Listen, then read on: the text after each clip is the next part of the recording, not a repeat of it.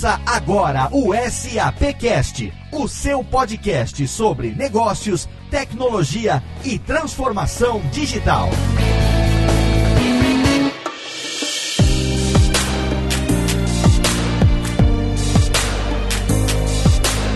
Olá, seja muito bem-vindo. Eu sou Léo Lopes e está no ar mais uma edição do SAPcast, o podcast da SAP Brasil, nosso encontro quinzenal para falar sobre negócios, tecnologia e transformação digital. E no programa de hoje nós trazemos para você o segundo programa com os melhores momentos do SAP Fórum Brasil 2017, que foi realizado nos dias 12 e 13 de setembro e nós tivemos oportunidade de captar dentro do SAPcast Live Lounge muitos depoimentos extremamente relevantes que nós não poderíamos podemos deixar de trazer aqui pro ouvinte do SAPcast, não é verdade, meus amigos Max Cunha e Rodrigo Murad? Exatamente, Léo. A gente esqueceu de citar no Melhores Partes 1 do SAP Fórum que a gente recebeu até um apelido lá durante o evento, né, Léo? Você lembra do apelido? Eu não lembro do apelido. Qual foi, Max?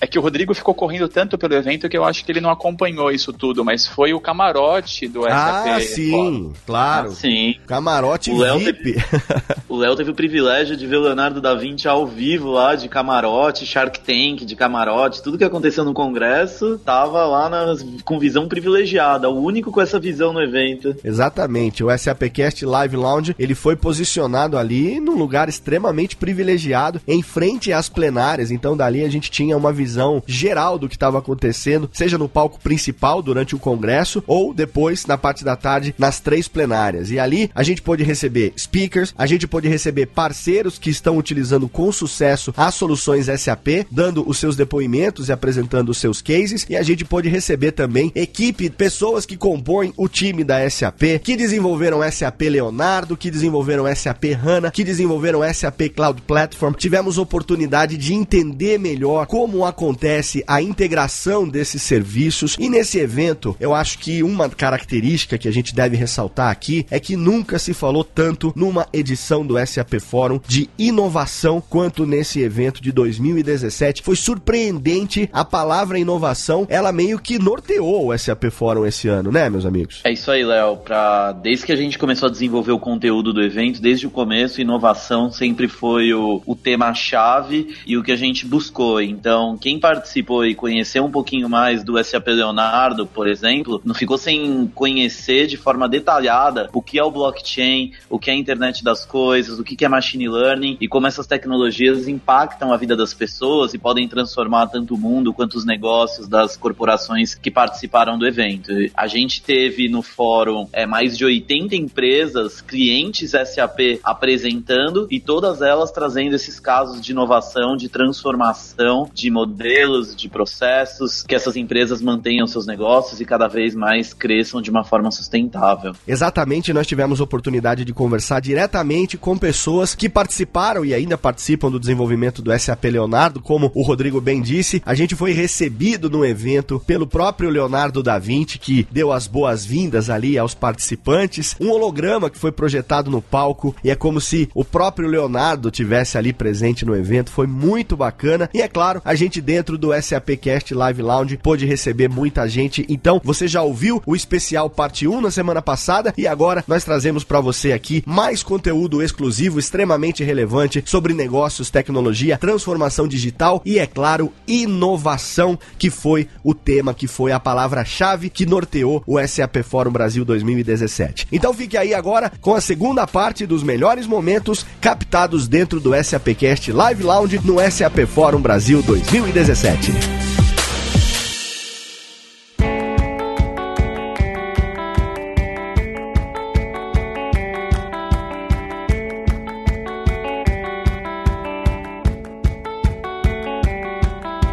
E agora eu recebo João Paulo Fortes. Tudo bem, João? Tudo bom, Léo? Bom dia, obrigado pela oportunidade. Bom dia, prazer ter você aqui. O João, que trabalha na SAP, ele é responsável pelos produtos GRC da América Latina. A gente está falando aqui de segurança, né, João? Um, um tema cada vez mais é, importante, ainda mais dentro do cenário atual que a gente vive. Fraude, lavagem de dinheiro, questões delicadas que envolvem hoje o cenário, não só nacional, mas internacional, cada vez mais em voga. A SAP se preocupa muito com essa essa questão da segurança e eu sei que você trabalha com isso. Eu gostaria que você desenvolvesse um pouco pra gente aqui em que consiste esse trabalho, porque muitas vezes o cliente não sabe que precisa dessas soluções ou mesmo de que tipo de soluções em segurança ele precisa e você é um dos responsáveis por desenvolver isso, né? Perfeito. GRC, né, a sigla significa governança, riscos e conformidade. Certo. É um pilar estratégico dentro da área do CFO das empresas, né? Então, dentre vários processos que estão embaixo do CFO, toda essa parte de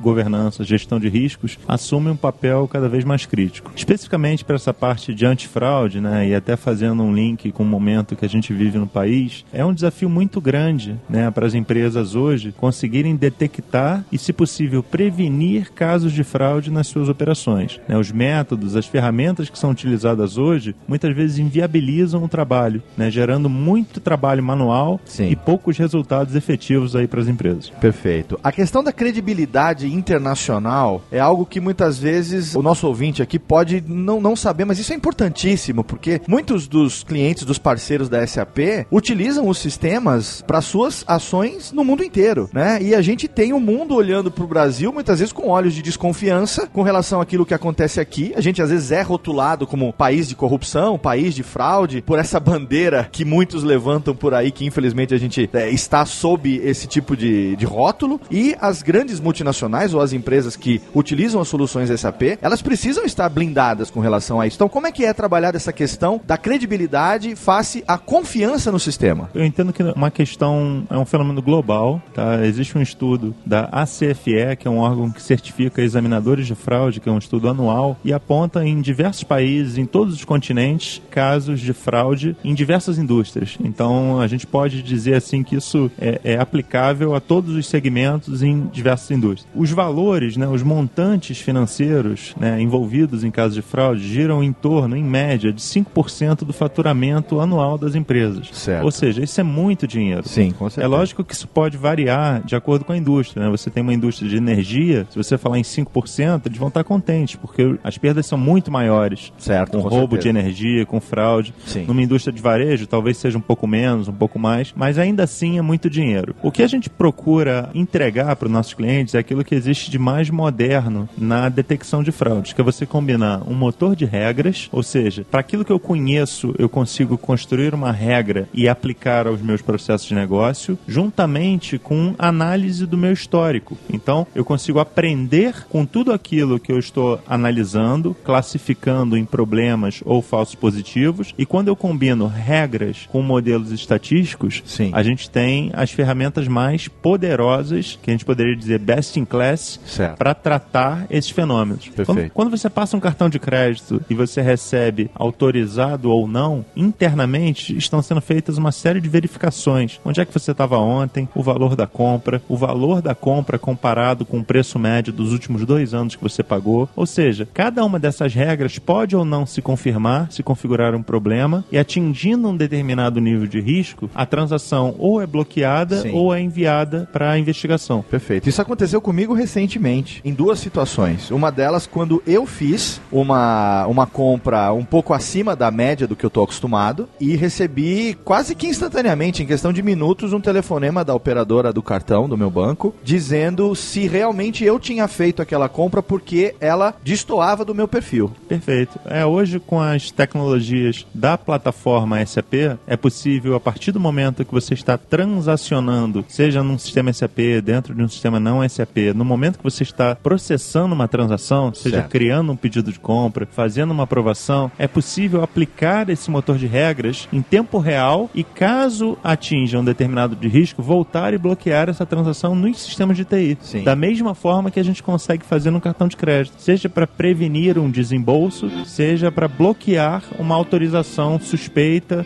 um, uma anomalia, um caso suspeito. Perfeito. A gente vai, é, é só avisar o ouvinte que a gente está gravando aqui ao vivo dentro do SAP Fórum, né? E está acontecendo no momento que a gente está aproveitando aqui a agenda do João, está acontecendo o congresso aqui na parte da manhã do segundo dia do fórum. Então, esse barulho de fundo é a apresentação que está lá no palco. A gente continua aqui porque isso não vai atrapalhar nada, mas só para dar uma satisfação para o nosso ouvinte. Ô João, uma outra dúvida que eu tenho aqui, uma dúvida pessoal, é o seguinte: auditoria e compliance. São duas questões que também estão presentes na vida de qualquer grande empresa, né? Compliance não há fuga. Ou você segue ou você não segue, está se falando cada vez vez mais com relação a isso. E a gente vive num país onde legislação e regulamentação são coisas ao mesmo tempo infalíveis e ao mesmo tempo instáveis, porque entra ali uma medida provisória que pode mudar alguma coisa a qualquer momento. Enfim, a regulamentação existe, né, definida, mas pode haver uma flexibilidade nesse sentido e as empresas têm que estar adaptadas porque lei não se questiona, lei se cumpre, né? Exatamente. Acho que é uma questão de ação e reação, né? Você tem um problema, você cria uma regulamentação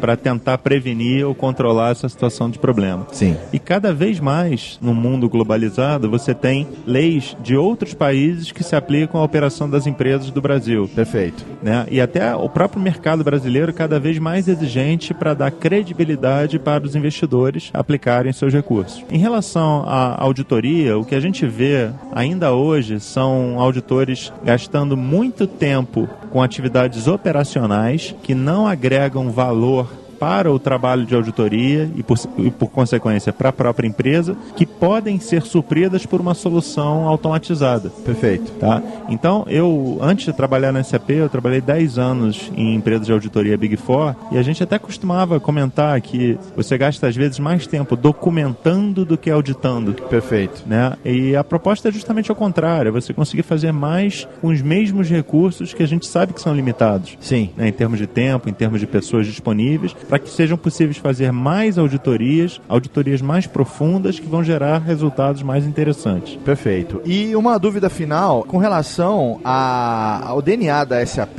da simplicidade. A gente tem o slogan Run Simple. Sim, precisamos fazer as coisas, mas é, rapidamente e da maneira mais simples possível, sem complicações. Num departamento que pode parecer que é engessado por conta dele estar submisso a determinadas regras que são impostas de fora para dentro. Como que se inova? Como que se buscam soluções cada vez mais simples num trabalho que ele tem essa complexidade? Hoje, o ponto de convergência é uma questão chave para todas as discussões sobre governança, gestão de riscos e conformidade. Certo. Você precisa de sistemas que sejam integrados, que compartilhem uma mesma base de dados para oferecer para o pessoal de riscos a mesma visão que a área de controles internos está tá trabalhando, a mesma visão que a área de auditoria interna está trabalhando, suportando o que a gente chama de um conceito de três linhas de defesa, né? Que é você ter o gestor dos processos numa primeira linha, as áreas corporativas de gestão de riscos e controle internos representando a segunda linha de defesa e a auditoria interna fazendo o seu trabalho é, de forma independente, porém integrado ao trabalho que está sendo feito pelas outras áreas. Certo. Se você olhar para dentro do sistema, é interessante a convergência das informações, ou seja, que as funções de auditoria, gestão de riscos e controle interno sejam compartilhadas dentro de um mesmo repositório central, né, com o mesmo banco de dados, com visibilidade e colaboração entre as partes. Certo. Da época de auditoria externa, que eu trabalhei 10 anos antes da SAP, a gente costumava falar que se gasta muito tempo documentando ao invés de analisar e realizar as auditorias propriamente ditas. E a nossa proposta é justamente o contrário. Perfeito. Tudo aquilo que for operacional, que seja entregue pela plataforma, né, que você possa reutilizar as estruturas dos programas de trabalho, que você consiga facilmente acessar uma evidência é, de auditoria, que a plataforma te ajude a construir um relatório ao final do trabalho de auditoria para e sim permitir que sejam feitas mais auditorias com mais profundidade, gerando melhores resultados aí para a empresa. Perfeito. Quero agradecer muito a sua participação. Muito obrigado. Tem algum case, alguma situação que você queira exemplificar, algum a, a projeto que está em, em, andamento no momento que vale a pena ser ressaltado? Como é que a gente pode. É, a, aqui no próprio SAP Fórum a gente teve diversos clientes apresentando seus casos de sucesso, por exemplo, uma Votorantim apresentando o caso de combate à fraude utilizando soluções SAP, combate à fraude na área de compras e pagamentos. Você teve uma Química Amparo apresentando um portfólio completo de soluções SAP para controle de acesso, para gestão de riscos controle interno. Bacana.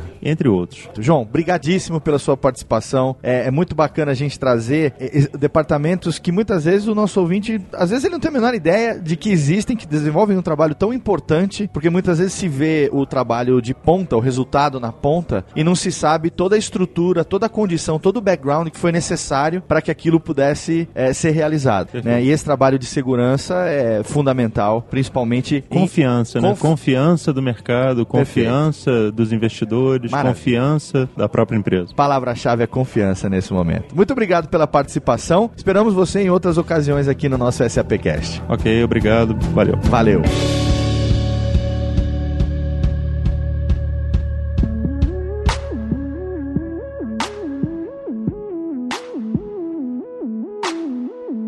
A gente tem um convidado que já participou aqui com a gente, Orlando Sintra, o vice-presidente sênior SAP Cloud Platform para a América Latina. Mais uma vez, Orlando, prazer ter você aqui, meu amigo. Obrigado, muito obrigado pelo convite mais uma vez. Espero que tenha a terceira, né? Com Tô certeza. Muito feliz de ser convidado pela segunda vez, pô. Até porque na terceira você já sabe que pode pedir música aqui no SAPcast. Que Então, legal, que legal. Vou pensar na música, então. Já vai preparando aí o seu pedido musical. Orlando, a gente está conversando aqui muito no SAP Fórum, é claro, inevitavelmente sobre inovação. A grande estrela do evento, SAP Leonardo, Leonardo da Vinci, recebeu os convidados ontem, já começamos sendo recepcionados por ele, e a palavra-chave com certeza é inovação. Agora, entre a inovação e a aplicação prática disso, existe um universo de distância. E eu sei que você trouxe aqui um convidado que é parceiro da SAP, que tem exemplos práticos de colocar inovação em prática para colocar aqui pra gente falar pro nosso ouvinte do SAPcast. Queria que você apresentasse ele pra gente, por favor. Bom, eu vou, é, longe de mim querer apresentar o Eduardo Condo, eu vou, eu vou falar do que eu conheço do Eduardo Condo, primeiro, né, de mercado, ele representa muito bem o Axê, é, Laboratórios Axê, ele é o CIO, né, um dos principais executivos do Laboratório Axê, mas mais do que o título, eu acho que ele é a pessoa que carrega muito a inovação e não só do Axê no mercado, mas pro mercado. No mercado de tecnologia é muito comum você ainda, existem vários CIOs que ainda estão olhando muito o dia a dia, e o Condo é sem dúvida um dos executivos que olham a inovação na prática. Como é que eu posso ajudar o cliente do Axê a perceber essa inovação? Perfeito. A fazer essa inovação de fato se tornar realidade. Perfeito. Então, é, com muita admiração, né, e com muita uma honra para a gente ter o Condo aqui, tendo alguém do nível do Condo para passar um pouquinho para a gente esse conhecimento e tendo ele como parceiro da SAP também para aplicar essas práticas no mercado, é sem sombra de dúvida algo que a gente quer escalar mais e mais. E meu sonho de consumo, né? Seria ter outros CIOs como o Condo trazendo isso para o mercado, trazendo essa realidade,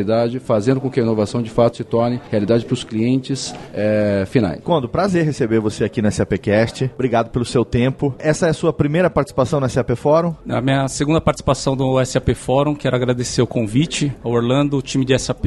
Fico até envergonhado com toda essa introdução aí que o Orlando fez. Agradeço né, as palavras. É muito, é muito legal ouvir isso é, de uma pessoa de fora e, e- e não simplesmente das pessoas é, do, do próprio time, mas realmente o que ele comentou, o que eu busco é trazer inovação para os nossos clientes e mais importante para os nossos clientes, é, são os nossos pacientes. Né? No final das contas, todos nós somos pacientes Sim. é, mais do que consumidores, porque a gente trata da saúde, né? Então a Axê Perfeito. tem como slogan Axê mais vida para você. Então o que a gente pensa e o que a gente prega dentro da TI é como é que a gente pode levar mais vida para os nossos pacientes e para os nossos consumidores. E a gente tenta olhar sempre como é que a gente consegue atender melhor o cliente dos nossos clientes, né? Então Certo. como o Orlando comentou, né? Tem talvez hoje muitos CIOs ainda que pensam na TI tradicional e aí sempre olham os clientes internos. Hoje a, o maior desafio nosso e a maior provocação para o time de TI é não é mais o nosso cliente interno, é como é que a gente atende os clientes dos nossos clientes, os clientes do pessoal de marketing, pessoal do comercial, pessoal de vendas, pessoal de eh, desenvolvimento de produto e é isso que a gente tenta levar para a TI como inovação. né? Perfeito. Então é, não é inovação pela inovação, não é utilizar SAP Leonardo porque é legal, não é, não é utilizar SAP Cloud Platform porque é legal, mas o que, que isso tem trazido de vida para os nossos consumidores. Perfeito. E a gente, é, colocando aqui pro ouvinte do SAPcast, que muitas vezes pode não fazer a ligação, né? Mas ah, o Grupo Axê é uma das maiores indústrias farmacêuticas que nós temos no Brasil, na América Latina, no mundo. Como é que se posiciona hoje o Grupo Axê, O Eduardo? Grupo Axê é uma empresa 100% nacional, empresa de aproximadamente 4.500 funcionários, tem Certo. uma das maiores forças de vendas do Brasil. Então, o que a gente tem lá na força de vendas são pessoas extremamente capacitadas que visitam médicos todos os dias para levar conhecimento e levar a informação dos nossos medicamentos para os nossos consumidores. Perfeito. E você, como CIO CIO tem vários desafios. Então eu tenho duas perguntas para fazer para você. Primeiro, qual o papel fundamental do seu trabalho do IT dentro de uma indústria farmacêutica como o Grupo Axê? E segundo, os desafios de inovar dentro desse departamento. São muitos desafios, né? O primeiro deles é que é um mercado extremamente regulado. Então nós temos a Anvisa, que tem muitas regulamentações e nós muitas vezes somos bloqueados até de tentar fazer qualquer tipo de, inovação porque pela legislação a gente não pode. Então esse Certo. é um desafio adicional para a gente. O segundo desafio é como é que encontro também pessoas, parceiros, e empresas que estão capacitados nesse mercado e que têm capacidade de atender a indústria farmacêutica no mercado tão regulado. Então esses são os maiores desafios que a gente enfrenta.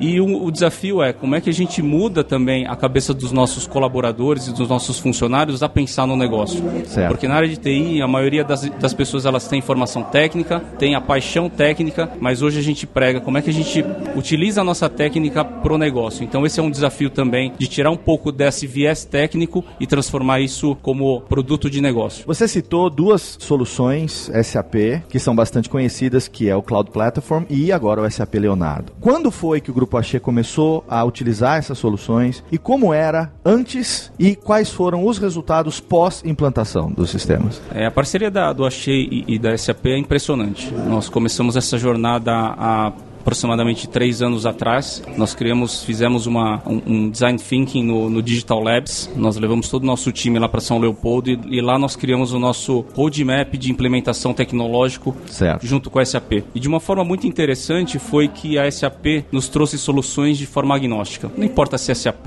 ou de outro concorrente, Perfeito. nos ajudaram a criar essa plataforma desse roadmap. E hoje a gente segue. Então hoje nós temos uma, um roadmap de cinco anos e nós estamos seguindo isso à risca. É lógico que tem algumas variações, em- especialmente por conta dos lançamentos que nós temos aí no mercado, mas, mas nós temos seguido à risca. Então, para falar um pouco de solução, um pouco de tecnologia, SAP Cloud Platform, e essa é uma coisa que eu sempre falo do negócio. Legal, o que, que é essa plataforma tecnológica? Só para trazer um pouco de informação para vocês. Nós temos um programa chamado Cuidados pela Vida, que é um, cuida é um programa de fidelização de pacientes. Certo. Esse é um programa de, de aproximadamente 10 anos. E, e durante 10 anos nós conseguimos capturar 3 milhões de pacientes. Depois que nós fizemos toda a reestruturação e a modernização da nossa plataforma, e aí sim utilizando SAP Cloud Platform, em um mês, desde o Go Live, a gente conseguiu dobrar a quantidade de pacientes para 6 milhões. Em um mês. Em um mês. Que impressionante. Imagina, né, qual é o poder da tecnologia. Então, quando Sim. a gente fala de tecnologia para o negócio, é isso. É isso que a gente está falando. A gente consegue levar mais produtos, mais acesso à população. Então, a gente não está falando de,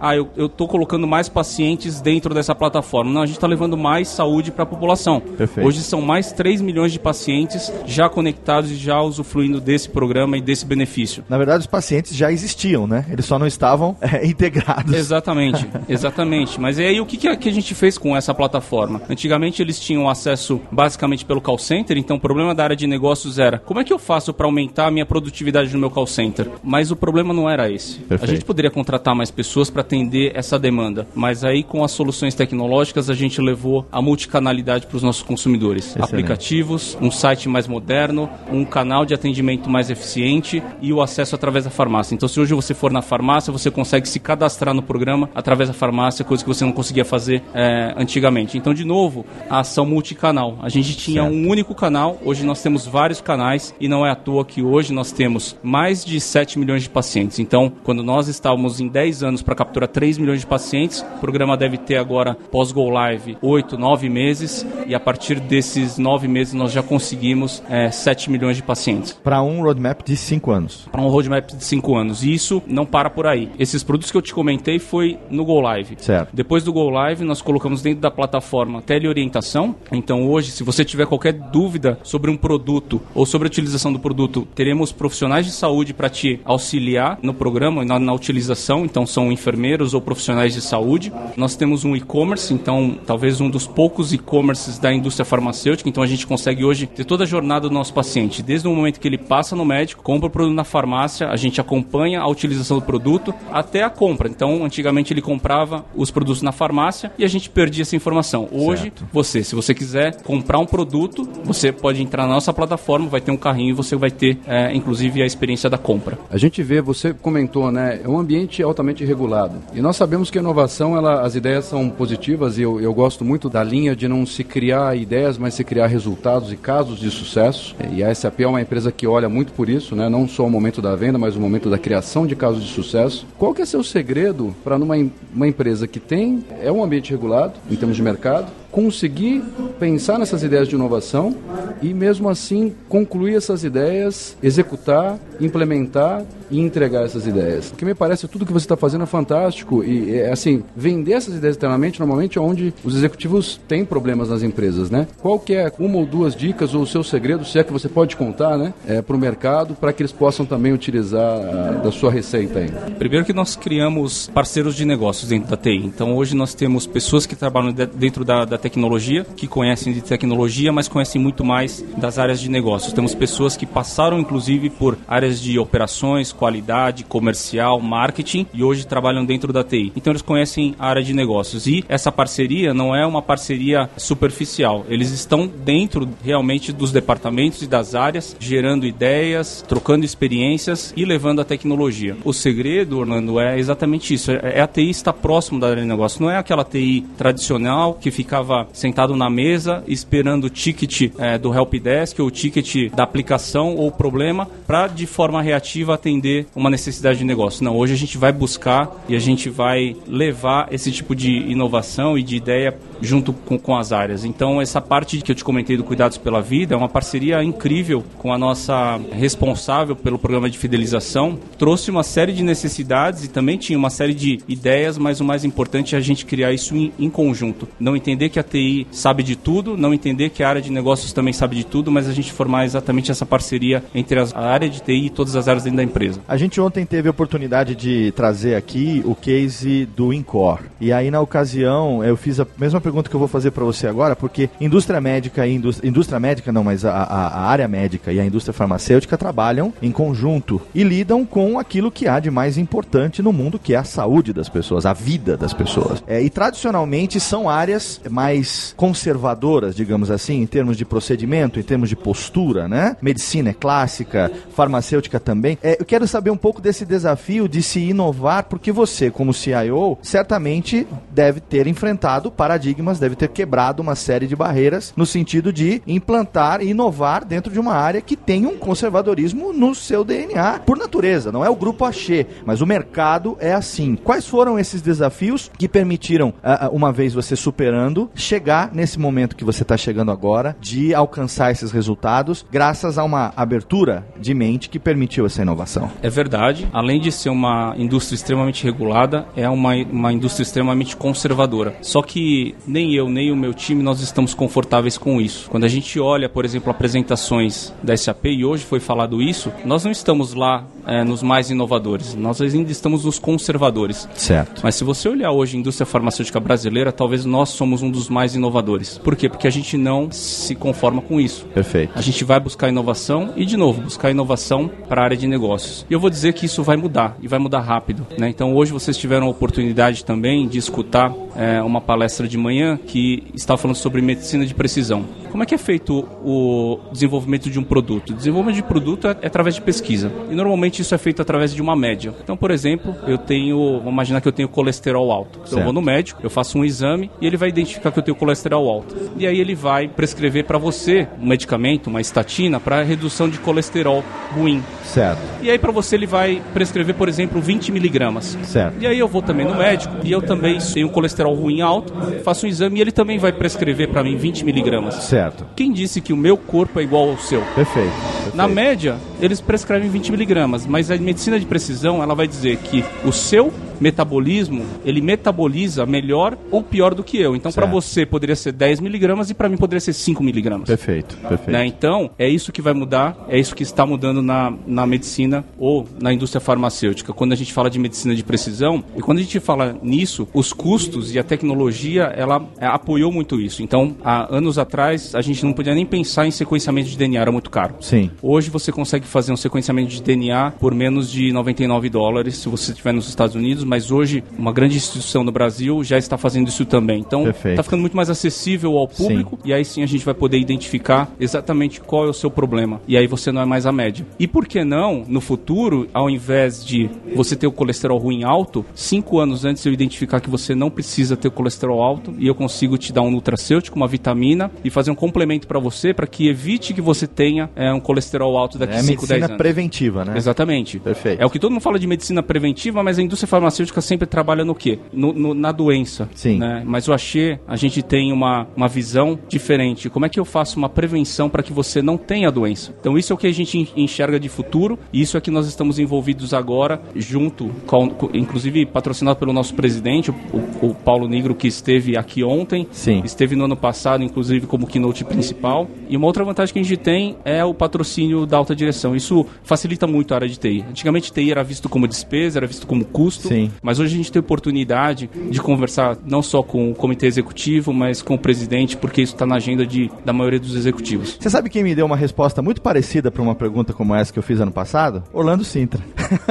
que tá sentado do seu lado. Lembra disso? Quando a Muito gente- antenado ele, né? Ele é sempre muito antenado. Exatamente a resposta que você me deu ano passado quando eu falei a respeito do desafio de você sentar num BOD e levar uma proposta inovadora e enfrentar muitas vezes. Você falou exatamente a mesma Eu, coisa. eu, eu aprendi com o Kondo, foi isso. Eu aprendi com o Kondo. Não, mas eu queria, se puder só adicionar um ponto, é, é Claro. interessante isso porque isso não, não mexe só num, em um mercado. né? Sim, sim. Você pensa em tudo que o, que o Kondo colocou e de forma muito correta, é, como isso vai afetar o mercado de seguros, por exemplo? Perfeito. Vai afetar demais, na minha opinião, já está afetando. sim. né? Você mexe, você consegue uma medicina preventiva, Sim. o mercado de seguros também vai ser afetado. Eu acho que pro consum... quem sai ganhando no final das contas, em muito é o consumidor final, né? nós consumidores. Sim. Nós como clientes, como pessoas. Mas isso só para fechar, acho que esse ponto. Um tema só que eu queria trazer é assim, é impressionante, eu vejo vários casos, mas ainda poucos casos, né? Se a gente pegar a totalidade, e falando de América Latina, não só de Brasil, eu acho que nós como latinos, comparando com os Estados Unidos principalmente e alguns países da Europa, nós somos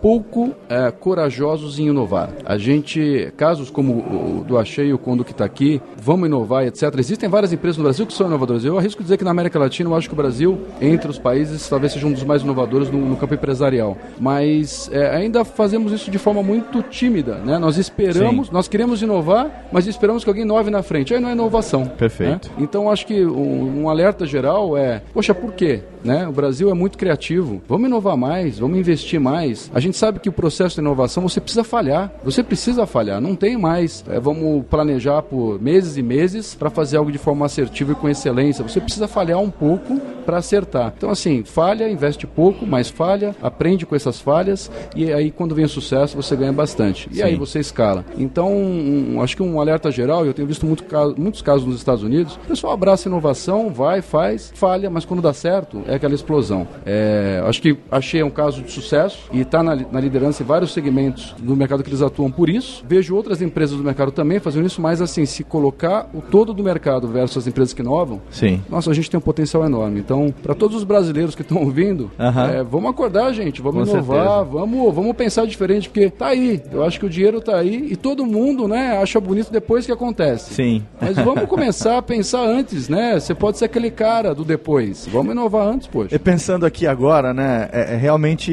interessante, porque se você fala, vulgarizando, você fala de uma empresa farmacêutica, ela fabrica remédio. O que, que o remédio faz? O remédio remedia, né? Remédio é para remediar. Aí você chega no grupo cheio e fala assim, você faz remédio para remediar, mas a gente tá pensando agora em prevenir, não em remediar. Se isso não é inovação, não só em sistema, mas em pensamento, eu não sei o que é.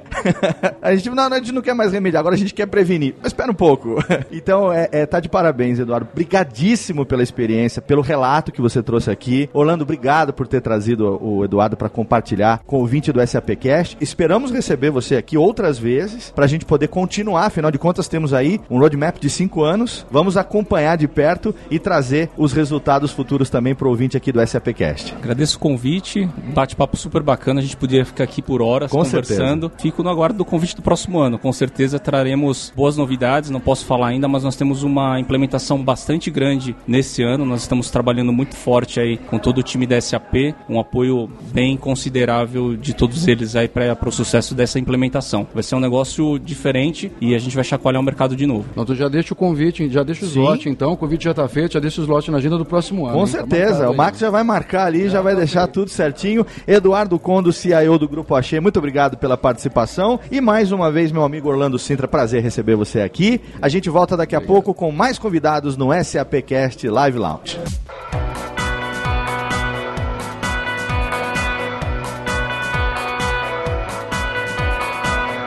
Dessa vez eu tenho o prazer de receber Ricardo Takahira, que é diretor do Núcleo de Pesquisa e Tecnologia da ABVE, que é a Associação Brasileira de Veículos Elétricos. É. Tem uma Associação Brasileira de Veículos Elétricos. A gente já tem demanda, ô Takahira, pra gente ter essa, essa organização. Eu vi que você ontem participou aqui de uma palestra sobre mobilidade urbana. É um tema que está muito presente no dia a dia da SAP também por conta das soluções, internet das coisas, as soluções integradas. Então eu queria saber de você como é que tá esse mercado de veículos elétricos aqui no Brasil. Bom, na verdade hoje o mercado é de híbridos não plug-in. Não plug-in é que não tem a tomada e você nem consegue colocar o veículo na tomada para carregar. Certo. Ele usa a frenagem regenerativa para poder gerar energia elétrica e aí é legal no meio urbano, porque aquele anda e para. Né? Esclarecendo então, é aquele veículo que é diferente do que a gente já vê lá fora, que você tem uma bateria elétrica, que você para ele no estacionamentozinho, coloca ele na tomada e deixa carregando. É a tecnologia que utiliza a- o próprio movimento do motor para carregar a bateria elétrica dele. A frenagem regenerativa. Perfeito, Né? Quando em perfeito. vez de você frear realmente com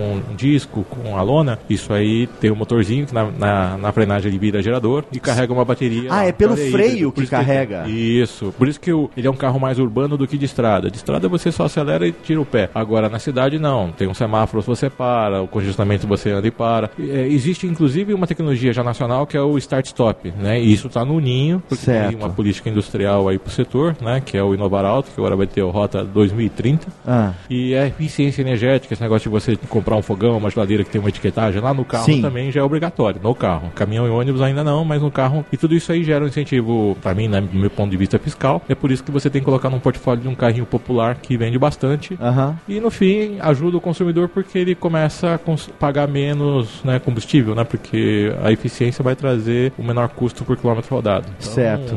Se você usa bateria, então você consegue reduzir o seu custo com combustível direto. Em 2011, na verdade desde 2007, mas eu saí da empresa em 2011, eu trabalhei numa empresa japonesa, fabricante do setor automotivo, que tem um carro elétrico muito famoso e estava trazendo, querendo trazer o veículo aqui para o Brasil. Eu trabalhava no departamento de relações públicas e a gente tinha um contato muito próximo com o pessoal da área de governo. E a área de governo tinha reclamações fortíssimas com relação às barreiras que existiam, legislatórias e regulatórias e tudo mais, para se trazer esse veículo para cá. Posteriormente acabou se conseguindo. Mas isso ainda é hoje, seis anos depois, uma dificuldade tão grande assim de, de- de se conseguir liberação, por exemplo, para se ter um veículo elétrico com autonomia mai- maior do que se tem hoje? Em outubro de 2015, teve uma, uma portaria da Camex, né? Porque todos os carros híbridos e elétricos, a maioria comercializados aqui são importados. Certo. tá? Então, o primeiro im- imposto que incide em cima deles é o imposto de importação. E como não tinha um, né, uma categoria específica para veículo híbrido e elétrico, aí ele entrava no outros, que era 35%.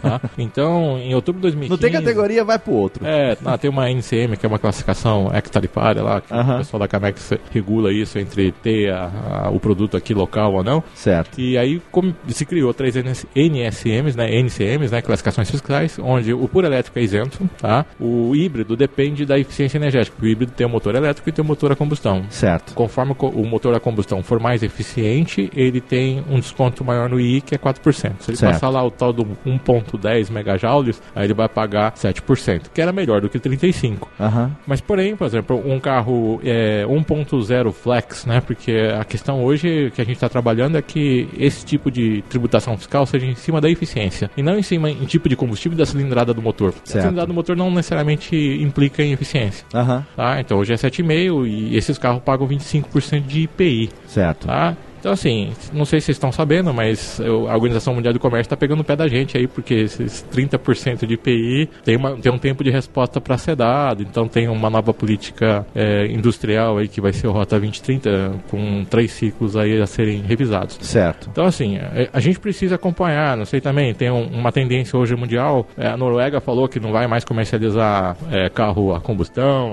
até aí a Noruega tranquilo, vai. Mas quando uma Alemanha fala, né, tem Aham. umas montadorazinhas ali, Porsche. Tem algumas BMW, pequenininhas, né? Volkswagen, Começando né? agora. Mercedes, É. isso, algumas centenárias lá.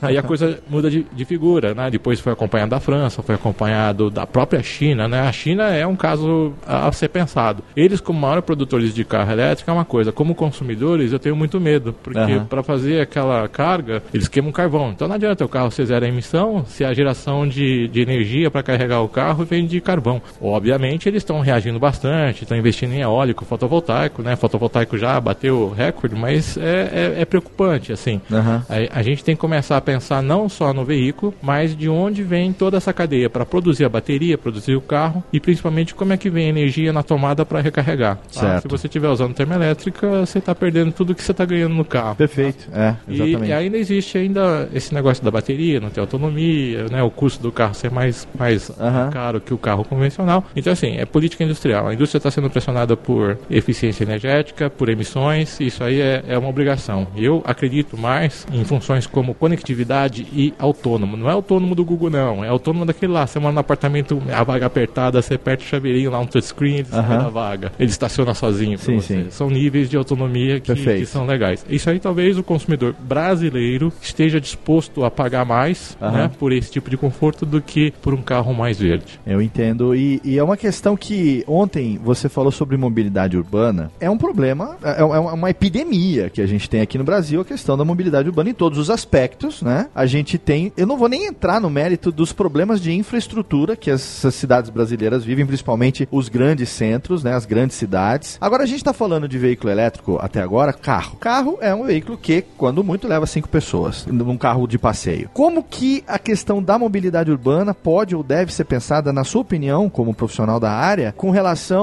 a, por exemplo, transporte coletivo, enfim, algo que tire uma quantidade maior de carros da rua e permita que o maior número de pessoas se beneficie disso? Então, o carro que está sendo mais vendido hoje no país, que é importado ainda, é o híbrido não plug-in. Então, ele Certo. não depende de infraestrutura. Perfeito. Tá? Então é o ovo galinha. Não vende carro elétrico porque não tem eletroposto, não tem eletroposto porque não tem carro elétrico, tá? Mas vamos, vamos, vamos dividir. Vamos, vamos pegar pelo menos o aspecto cultural do jovem urbano. Certo. Ele não tá querendo, né? Eu, eu era doido pra tirar minha carteira de motorista e o primeiro carro, né? Sim. Aquela sensação de, de liberdade, autonomia, Sim. né? Pegar, ter liberdade pra sair qualquer Já posso hora, dirigir, voltar, já posso claro. dirigir e tal. Tem, tem também esse símbolo de status, Sim. né? Mesmo que você pegasse o carro da sua mãe e do seu pai, era, era uma coisa que você impressionava Exato. alguém, entendeu? Exatamente. Agora não, o jovem hoje ele não está tendo mais pressa para ter a carteira de motorista e também não está querendo ter o carro, porque o carro ele vem com uma série de obrigações e custos, Sim. estacionamento, seguro, combustível, Manutenção, manutenção. tudo, Pô, perfeito. se, se eu tiver Pneu, esses dias eu tive que trocar os Ei. quatro pneus do carro. Cara, aí você morre, né?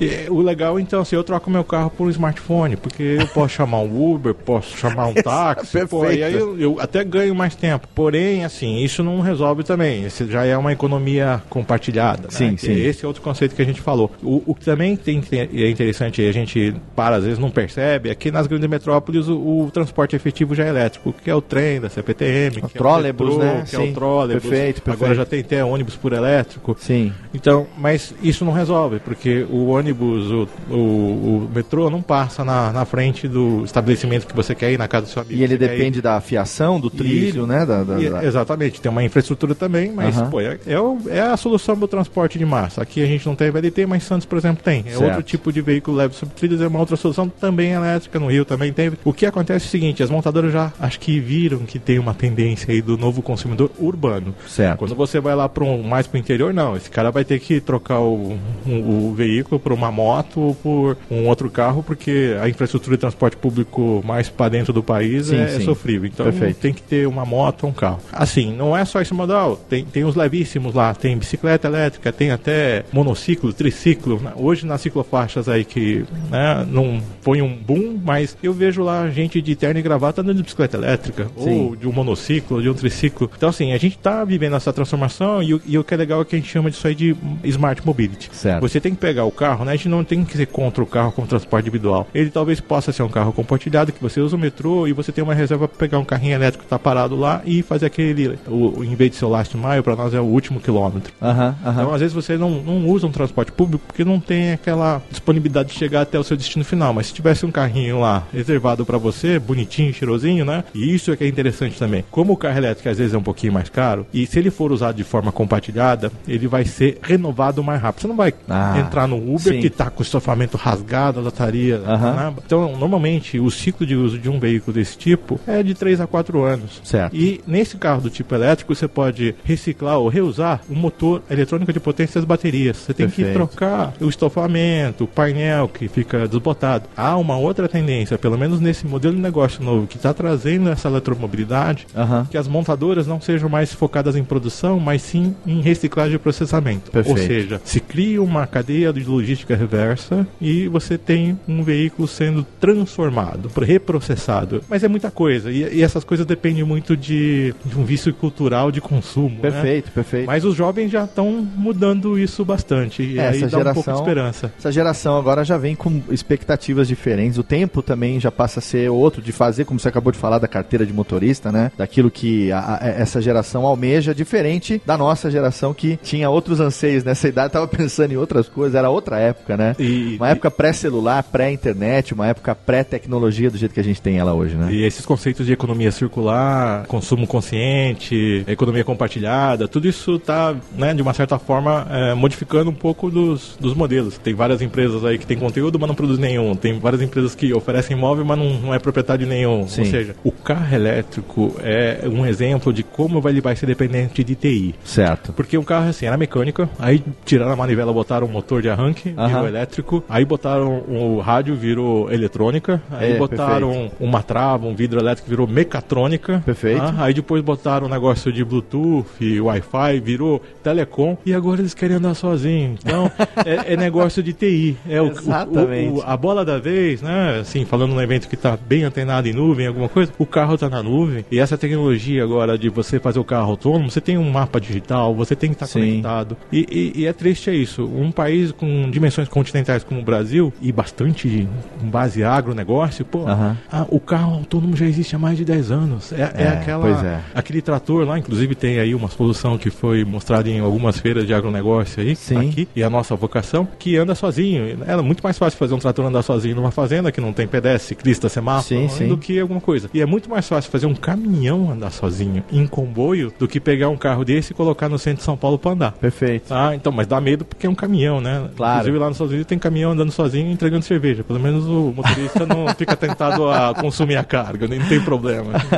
Que excelente. Ô Ricardo, é a sua primeira vez aqui no SAP Fórum, você já Sim, teve sim. aqui alguma outra vez? E como é o relacionamento não só da ABVE, mas das associações parceiras dentro desse movimento, né, de veículo elétrico, de mudança, relacionados à mobilidade urbana principalmente com a SAP? Então, eu acho que agora a gente tem que ficar muito mais próximos. Como eu disse, o, o- o carro elétrico é um carro conectado. Ele já, ele já nasce conectado. Você tem que saber onde você está, onde você vai, quanto tem de bateria e se não tiver, você tem que saber onde que tem algum lugar para você fazer. É tipo o celular, né? Sim. Da mesma forma que a engenharia evoluiu, a gente tem que chegar próximo, tá? E a BB tem um diferencial, porque às vezes assim, é, você tem é, entidades aí no setor automotivo bastante específicas. Tem a Anfábia e a Beifa. Um é importador e o outro é fabricante. Mas, pô, por que será que teria que ter essa, essa diferença? E Aham. mesmo com o Inovar Alto, todo mundo meio que teve colocar o pezinho aqui de alguma forma para ter algum incentivo fiscal. Sim. Então, lá na BBE a gente está criando um ecossistema, porque o carro elétrico nunca precisou falar com a concessionária de energia elétrica. Então Certo. tem uma pasta lá de infraestrutura. Nunca precisou de eletroposto. Aliás, o, a- o nome posto de gasolina vai ter que mudar, vai virar um negócio de um hub de conveniência, como é um Perfeito. posto de estrada. Sim, sim. Né? Você vai lá, faz alguma coisa, de quebra, você recarrega lá a, A bateria, bateria. enquanto faz um lanchinho, alguma coisa. Tem- E de, e de estrada teria que ser aquele fast charge. Certo. Então tem muita coisa a ser discutida. Né? O pessoal de componentes, a gente está importando veículo, mas existe um outro trend ali de você fazer importação, localização, não quer dizer que você vai fazer todos os componentes, você Sim. vai trazer de fora e vai montar. Aham. Montadora, se chama montadora por causa disso. Exato. Aí depois você vai fazer nacionalização, bateria vai ser difícil, mas o motor pode ser feito de alguma forma. Cara, e o que que precisa de nuvem nisso tudo? Porque, Perfeito. por exemplo, para achar um Uber, ah, se não tiver mapa digital, não tiver um aplicativo que está conectado, tem todos os seus dados do cartão de crédito na Sim. nuvem de forma segura, Exato. de segurança, você não viabiliza um, um negócio. né? Tem uma historinha muito legal que é o, o CEO do Uber falando pro CEO do meu herói é o meu ídolo hoje é o Elon Musk. Ah. fala mais disso. Aham. Por quê? Olha, cara, se você me der um carro autônomo e elétrico, menor custo por quilômetro rodado, e você tira aquela pecinha atrás do volante e põe uma uniformidade de um software, né, eu compro 500 mil unidades. Viabilizou o carro elétrico autônomo. Aham. tá? Porque o modelo de negócio já é todo conectado na nuvem, é um serviço, é o MAAS, que é o Mobility as a Service. Aham. Aham. Se você não tiver TI, se você não tiver aplicativo, você não viabiliza nada disso, né? Então, assim, como é que o carro elétrico está entrando em todos os lugares do mundo? Eu acho que talvez no Brasil exija uma mudança cultural maior ainda para tirar esse apelo do transporte individual, Sim. do status, para ter realmente uma coisa mais compartilhada. Mas o Waze já deu certo, e o Waze é um, é uma, é um compartilhamento. Você pega Sim. a tua informação pequenininha, põe na nuvem e todo mundo tira proveito disso. O carro elétrico eu acho que vem ainda pelo preço, com a quantidade. Fazer um carro elétrico vai ser mais barato do que um carro a combustão, só que não dá para brigar ainda, porque toda a cadeia de suprimentos já está estabelecida aí há um centena de anos aí para o carro Sim, a sim. combustão e para o carro elétrico tem algumas dependências com bateria, mas ele vem nesse modelo que está integrando e precisa da computação, da nuvem para que Das soluções integradas, E aí né? a gente tem que ficar muito mais próximo, muito mais antenado e você vai ver que o fator de inclusão vai ser essa solução aí de alguma ferramenta de TI, de alguma ferramenta nova aí, até no carro autônomo que usa um negócio chamado Deep Learning. Não vamos explicar agora, mas tem a ver com software e você sabe muito bem com isso. Sim, com certeza. Ricardo Tacarreira, obrigado pela participação aqui dentro do SAP Fórum. Muito bacana ó, falar sobre esse assunto, que é um assunto que está no dia a dia de todo mundo, né? A gente se desloca de um ponto A até um ponto B quantas vezes por dia. Esperamos ter você aqui numa edição futura do SAP Cast inteirinha para a gente poder conversar mais a respeito desse assunto. A gente agradece e sabe que a solução é a integração. Quando pegar várias áreas e ter um modelo de negócio que se torne aí viável, a gente vai estar cada vez mais sustentável, né? Essa é a palavra, ok? Obrigado, Ricardo. Sucesso lá no trabalho da associação. Obrigado a vocês.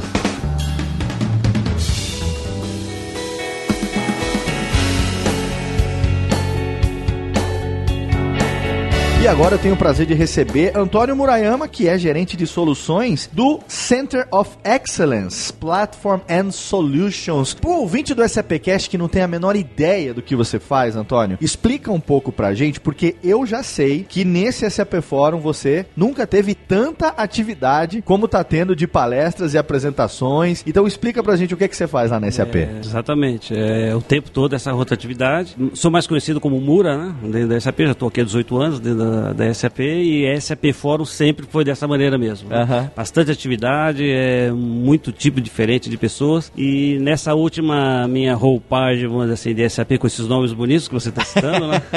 é, o Center of Excellence, mais conhecido como CUI, é uma estrutura recente, há uns dois anos da SAP, um ano e meio mais ou menos, para que a gente traga a inovação e o novo portfólio de soluções da SAP nesse mundo digital, nessa Perfeito. transformação digital, essa questão de nova economia, como que isso está transformando a vida das pessoas, das empresas e de uma maneira geral. Então o nosso foco é esse, é atualizar os nossos clientes, educar toda a rede de ecossistema de parceiros, em, tanto interno da SAP como principalmente ajudar os clientes eh, nessa definição de jornada, o que são essas novas aplicações, o que é a transformação digital para a SAP e como que isso se encaixa no contexto de negócios dos nossos clientes. Então esse é o Perfeito. nosso papel. O SAP Fórum praticamente é 24 horas por dia desses temas, né? Como é que tá a sua vida depois do casamento? Que teve um casamento famoso na SAP, né?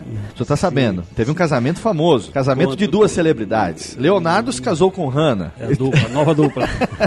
Leonardo se casou com Hannah. Hoje, hoje ontem, na verdade, que foi o primeiro dia do evento, os convidados, os participantes, foram recebidos pelo próprio Leonardo da Vinci, foram ciceroneados pelo Leonardo da Vinci. E a gente tem, é claro, desde o último Safari, a grande estrela, o SAP Leonardo, trazendo essa integração de soluções, né? A gente também, desde ontem, recebeu aqui alguns dos seus colegas falando a respeito. Ninguém melhor do que você para dar um overview pra gente, porque a partir do momento que você tem a responsabilidade de prospectar essas soluções para os clientes, como que ficou a sua vida depois de SAP Leonardo? É, mudou bastante e a gente tem é, toda essa demanda né, e essa ansiedade dos clientes. Gostei do casamento, não É? tinha pensado nisso.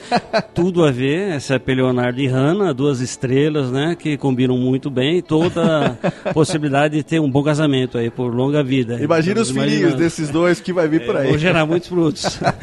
Esperamos. Mas é, justamente esse, esse casamento hoje, acho que consolidou a visão da SAP nessa ca- essa caminhada né, da transformação digital, dessa nova economia que tanto se fala e que está essa tecnologia né, emergente, como nós falamos, mobilidade, computação em nuvem, supercomputadores, enfim. Isso está transformando a vida das pessoas, no nosso dia a dia, nos smartphones, etc., mas principalmente nas empresas. Sim. Então as empresas estão ganhando muito com essas novas tecnologias, sendo mais promissoras para melhorar seus, seus negócios, seus atendimentos com seus consumidores consumidores, clientes, etc. Mas principalmente sendo mais eficientes, né? Perfeito. Dentro de casa. E o Leonardo trouxe toda essa inteligência, toda essa questão de transformação digital e novas coisas para você trabalhar e agregar a- ao seu RP corporativo, aquilo Sim. que você já vinha fazendo há anos. Sim. Então, é, depois de tanto tempo, essa nova tendência fez com que a SAP introduzisse essas inovações para que os clientes possam, de fato, entrar também nessa, nessa nova jornada que é a transformação digital. Então, o Leonardo traz todos esses novos conectores, todas essas novas tecnologias emergentes, sempre integrando com a suíte de soluções SAP e não deixando que a coisa fique dispersa. Perfeito. Então você tem o que nós chamamos hoje um núcleo central, que é o RP novo, o Sim. S/4, que eu inclusive sou um dos multiplicadores desse novo RP, que traz como principal recurso a utilização de toda essa plataforma HANA, desse casamento agora com o Leonardo, Exato. tudo para dar certo. E essa nova plataforma, aí sim, ela é altamente escalável, ela traz possibilidades de conexões para vários tipos de serviços, coisas que os nossos clientes ainda não estavam acostumados e hoje é possível com esse casamento. HANA com plataforma, Sim. alta escalabilidade, performance, possibilidades de desenvolvimentos, inovações muito forte e Leonardo trazendo essas questões de transformações digitais, conectores e serviços e uma série de novas aplicações para aumento de produtividade dos nossos clientes. Perfeito. De forma geral, essa Perfeito. é a ideia do No relacionamento do cliente com a SAP, em que momento que o centro de excelência a- começa a atuar? É, hoje, aqui mesmo dentro do SAP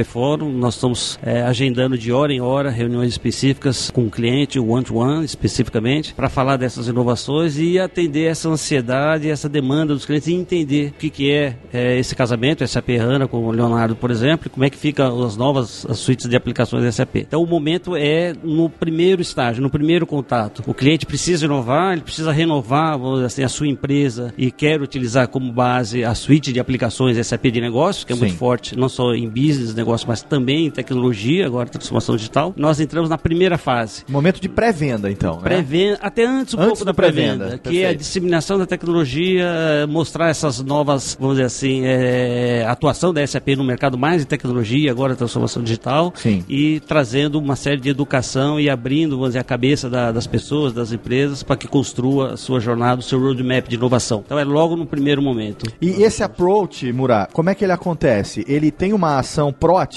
da SAP no sentido de prospectar esse approach ou à medida que vocês recebem essas solicitações é que começam a haver as movimentações? As duas coisas. Dos dois lados. É, então, assim, é, de fato, a minha vida depois disso mudou muito e dos meus colegas, né? Porque é tanta inovação e a pressão por essa inovação e nós estamos sendo muito demandados em trazer essa mensagem e esclarecer esses pontos todos da, dessa nova SAP, vamos dizer assim, Leonardo, de transformação digital. Então, a gente costuma trabalhar muito em relação a, a como desenvolver e como trabalhar isso com o cliente no primeiro momento e aí em seguida a gente passa para as outras áreas que vão evoluir e fa- pegar na mão de cada um dos clientes e construir Sim. o seu próprio roadmap. Então lá na frente é que eles vão efetivamente construir o seu plano de trabalho e as suas implementações. E com relação a saber exatamente o que que essas soluções podem oferecer para o cliente, é mais comum os casos onde o cliente já vem procurando algo específico ou ele entrega assim na sua mão aquela pergunta: o que é que a SAP, o que é que a solução pode fazer por mim? É, Exatamente. Então eles muito mais hoje é saber o que, que a solução pode entregar naquela indústria, naquele segmento, quais são as referências, quais são os casos é, de sucesso que nós tivemos com essas novas implementações das nossas tecnologias. Eles Sim. querem entender isso, querem conhecer. Então nós, como CIUIs, temos uma metodologia de trazer o cliente para uma discussão bem básica, senta todo mundo no chão, esqueçam tudo que vocês sabem até hoje, vamos conversar e fazer um brainstorming, uma metodologia de design thinking para trazer essas inovações e essas possibilidades, e aí nós trazemos os cases de referência, os cases de sucesso no mundo todo, Certo. e o que, que se aplica ao seu negócio. E aí com isso a gente sai um dever de casa com o próprio cliente para prototipar e entregar uma questão de inovação de negócio no ambiente do próprio cliente mesmo. E com relação a, a outros players de mercado, vocês trabalham, por exemplo, com o cliente com estudo de caso, com benchmarking, ou trabalha mais com cases próprios da empresa? Como é que é lidar com isso? Porque é muito delicado também, às vezes, essa questão, né? A SAP tem hoje uma infraestrutura bem preparada, tanto na área de marketing, mas na área de, nós chamamos Value Engineer, Certo. é para trazer eh, os benefícios e o valor que cada uma dessas soluções agrega ao cliente e faz um trabalho próprio uma estrutura global que traz então esses, esses estudos de casos, esses estudos de ROI, benefícios alcançados para Excelente. alguns clientes de alguns setores. Mas também temos os parceiros estratégicos, né, o sistema SAP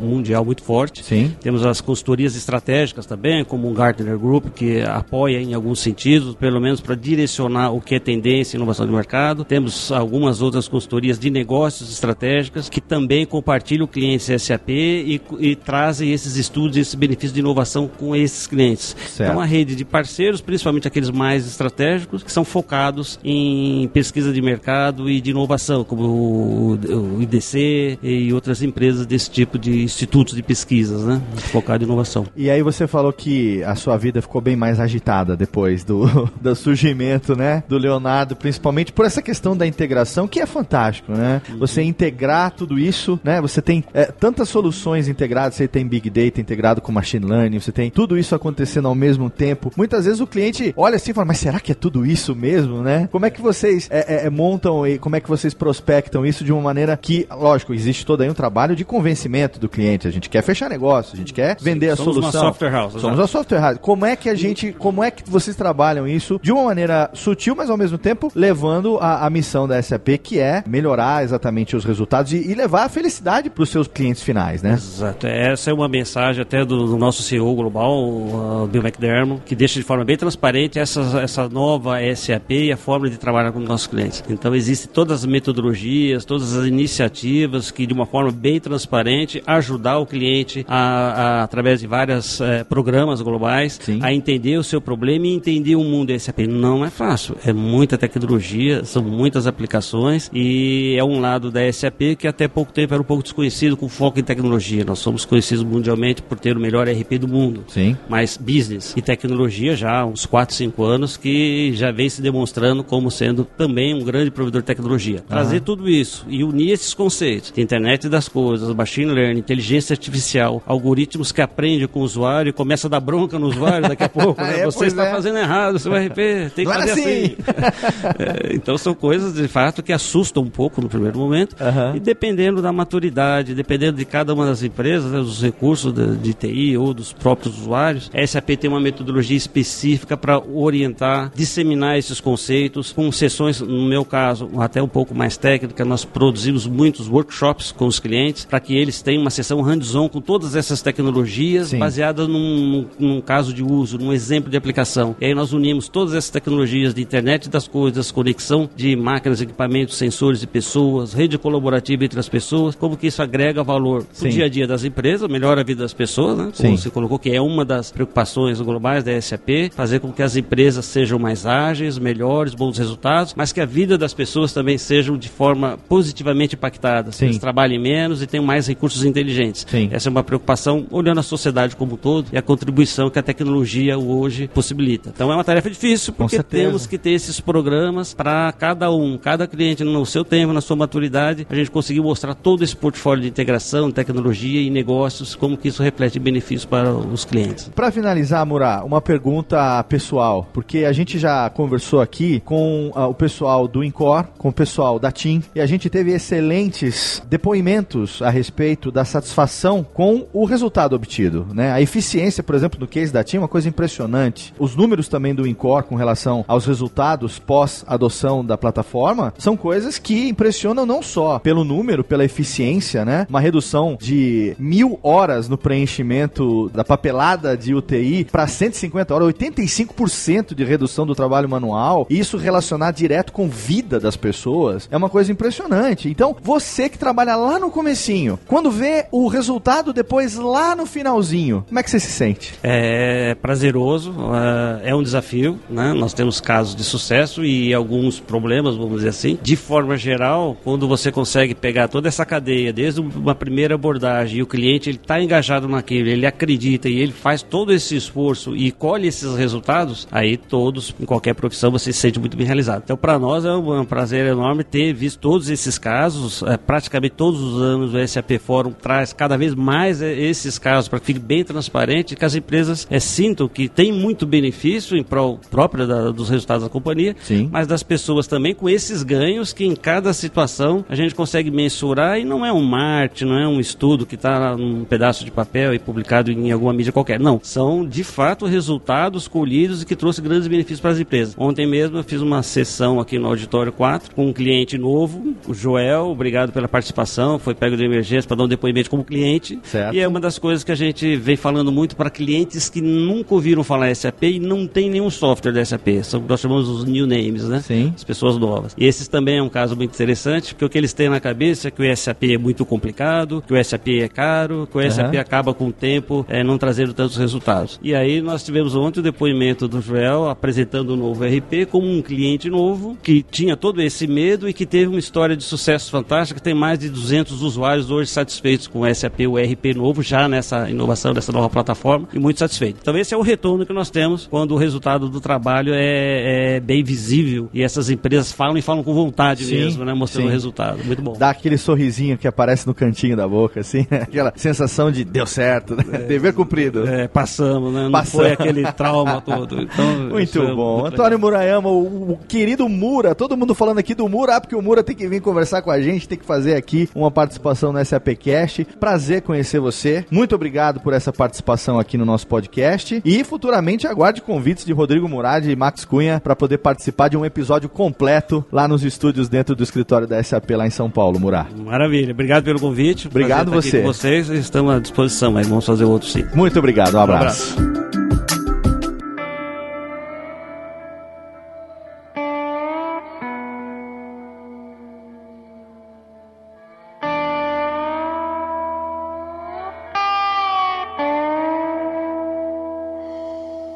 Mais um convidado no SAPcast Live Lounge dentro do SAP Fórum Brasil 2017. Dessa vez eu tenho aqui Eduardo Sato, gerente de pré-vendas da SAP Brasil. Prazer ter você aqui conosco, Eduardo. Prazer, Léo, tá aqui. Eduardo, eu sei que você fez uma palestra sobre machine learning, um tema que está bastante frequente, afinal de contas a gente tem aí SAP Leonardo integrando soluções e trazendo um, um novo momento para o trabalho da SAP. A gente conversou hoje ainda, ainda há pouco com o Mura, o Murayama, que falou um pouco do trabalho dele com relação ao convencimento dos clientes, a você levar essas soluções para os clientes, o desenvolvimento em conjunto da detecção de necessidades dessas soluções. O seu trabalho, eu acredito que ele venha num momento talvez um pouco depois desse trabalho desenvolvido pelo Mura, porque o dele seria um pré-pré-venda. Ou eu estou errado na minha interpretação? Não, tá correto. O Murayama, é, o Antônio Murayama, ele trabalha muito o que a gente chama de geração de demanda. Ele faz um awareness do mercado. Então, as pessoas às vezes não conhecem uma determinada tecnologia, solução, é, como que a tecnologia pode ajudar os clientes e as empresas. Certo. E uma vez que isso acontece, ah, os clientes que ficam interessados, eles querem comprovar aquela tecnologia, querem ter mais detalhe daquilo. E daí eu com a minha equipe a gente ajuda muito nesse trabalho. Perfeito. Isso acontece de que maneira? Quer dizer, o, o cliente quando já sabe o que ele quer, porque no começo muitas vezes ele não sabe o que ele quer. Aí vem aquele trabalho de desenvolvimento, de detecção de necessidades. Como que isso chega até você? Qual a interface que vocês têm com o cliente e como que se dá esse desenvolvimento? É um trabalho de interação contínua que acontece junto aos clientes. Certo. À medida que a gente vai detalhando as necessidades, a gente vai construindo a solução que é adequada a cada cliente. Certo. É diferente de ter uma solução única que seria impossível atender a todos os clientes, a gente tem soluções que vão ser adequadas a cada um dos clientes. Então essas soluções elas são construídas com pedaços para tornar o produto totalmente aderente à necessidade do cliente. Perfeito. Agora, ah, falando um pouco sobre machine learning. O ouvinte do SAPcast, a gente tem um público variado, das mais variadas áreas de conhecimento, de trabalho, e também a idade também varia bastante. Quando a gente está falando aqui de machine learning num evento como o SAP Forum, a gente está falando especificamente sobre que tipo de aprendizado de máquinas, fazendo uma tradução literal. A gente está falando de uma aplicação industrial, a gente está falando de um uso pessoal, explicando de forma leiga o que você especificamente falou e qual é a aplicação prática do machine learning a que você se referiu na sua fala. Primeira coisa, eu mostrei para o público que machine learning não é uma coisa do futuro, é uma coisa do presente, é uma coisa que é, no dia a dia nosso, seja como consumidor, seja dentro das empresas, está pronto para ser empregado. Em muitos casos já sendo empregado. Certo. Então, no momento que você, por exemplo, está assistindo a sua série preferida no Netflix, acabou a série, ele te faz uma outra recomendação, isso é um exemplo de machine learning. Então, ele está utilizando o seu gosto para identificar uma outra série que também vai te agradar. Perfeito. Quando a gente pega, por exemplo, ah, uma mídia social, um Facebook, e ele pega, ah, identifica as pessoas que estão lá na sua foto, mesmo sem você ter que marcar cada uma delas, esse é o João, esse é o Gabriel, essa é a Sônia, isso é, é assustador isso, né? É assustador. Você sobe uma foto, ele fala: Isso aqui é teu pai, é tua mãe, é teu tio. Como é que você sabe? Exatamente isso. Exatamente. É impressionante, chega a ser assustador, né? E isso não está só né, nessas grandes mídias, no celular acontece a mesma coisa. Então, isso é tanto aplicado na sua vida pessoal, no mercado consumidor, como também é aplicado no mercado das empresas. Perfeito. Até mesmo aqui no fórum, não sei se você teve a oportunidade de, de ver, uh, tem um exemplo onde a gente está mostrando uma vitrine com uso de machine learning. Sim. Então você tem um showcase que está mostrando a vitrine, né? Exatamente. Perfeito. Então, com uma câmera você identifica o seu cliente, você é capaz de identificar as características físicas, se é homem, se é mulher, se está usando óculos, a faixa etária e também como uma análise de sentimento. A pessoa está sorrindo, está alegre, para você fazer uma oferta relevante. Então, tudo isso é machine learning. Então, você tanto pode usar no seu dia a dia como consumidor, como as empresas também podem estar utilizando isso dentro da otimização dos seus processos ou até geração de novos modelos de negócio. Sempre tem alguém que inventa os usos, né? Os usos eles não existem, eles não são consagrados, né? Eles surgem de acordo com a necessidade. Como se identifica a necessidade? Por exemplo, nesse caso da vitrine, alguém em algum momento falou: "E se? E se houvesse uma solução com essa aplicação prática?" Como que se dá esse processo? Porque isso deve envolver, no meu ponto de vista, muita engenharia, mas ao mesmo tempo muita criatividade. Sim. Como é que acontece isso? A SAP lançou um portfólio chamado SAP Leonardo. Sim. Uma das partes que normalmente a gente faz junto aos clientes passa por uma fase de design thinking, onde você faz uma parte de ideação. Certo. Dentro de um determinado problema, você cria várias ideias, sejam elas factíveis ou não, para você tentar encontrar a melhor solução. Somente depois disso que a gente converge para uma solução e depois, usando a abordagem Lean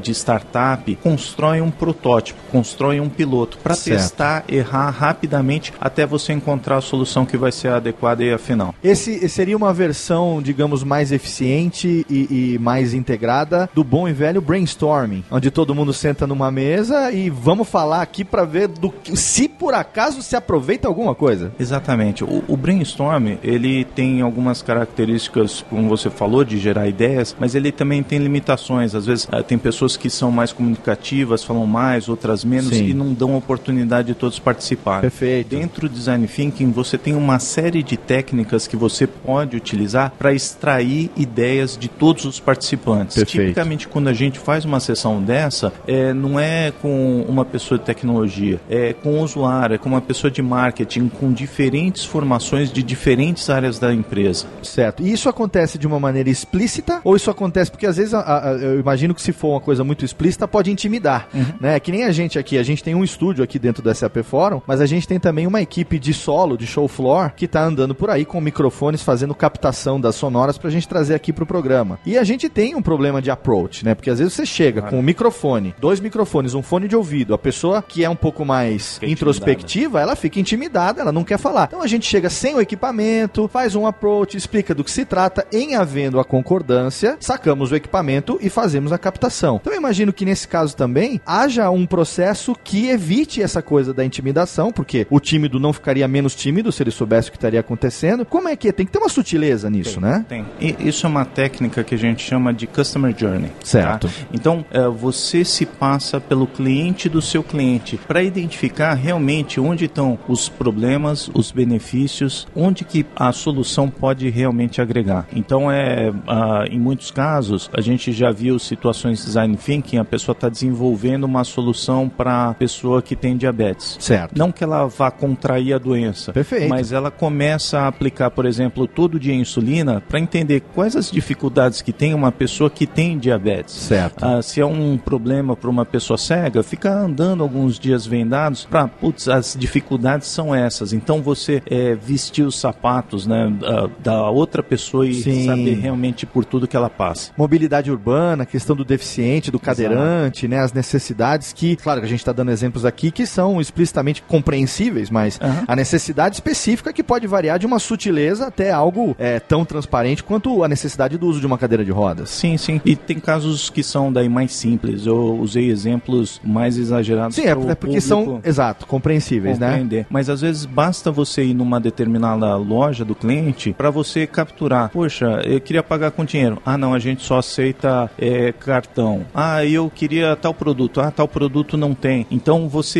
passando pela pele do cliente o que o cliente passa, Sim. a gente consegue eh, propor soluções que efetivamente são efetivas em campo. E no caso do B2B, porque a SAP é uma empresa fundamentalmente B2B e muitos desses clientes que ela atende, que são outras empresas, também tem como cliente outras empresas. E aí o cliente do seu cliente não é um cliente pessoa física, é um cliente pessoa jurídica, digamos, né? É uma outra empresa que está lá e aí você tem um processo de eh, terceirização, de quarteirização da pesquisa, digamos, da necessidade. Como que isso se dá nesse caso? É porque a complexidade aumenta cada vez mais. Sim, mas ah, tipicamente quando a gente vai fazer uma coisa desse tipo Sim. de design thinking, o cliente ele chama esses parceiros, esses clientes que são outras empresas para participar. Ah, porque legal. você tem que ouvir a outra parte. Perfeito. Se você não ouvir, você vai estar olhando para o próprio umbigo. Em algum momento você esbarra no homem, no cliente final, né? Sim, claro. Identificar esse momento, em que momento que vai esbarrar na pessoa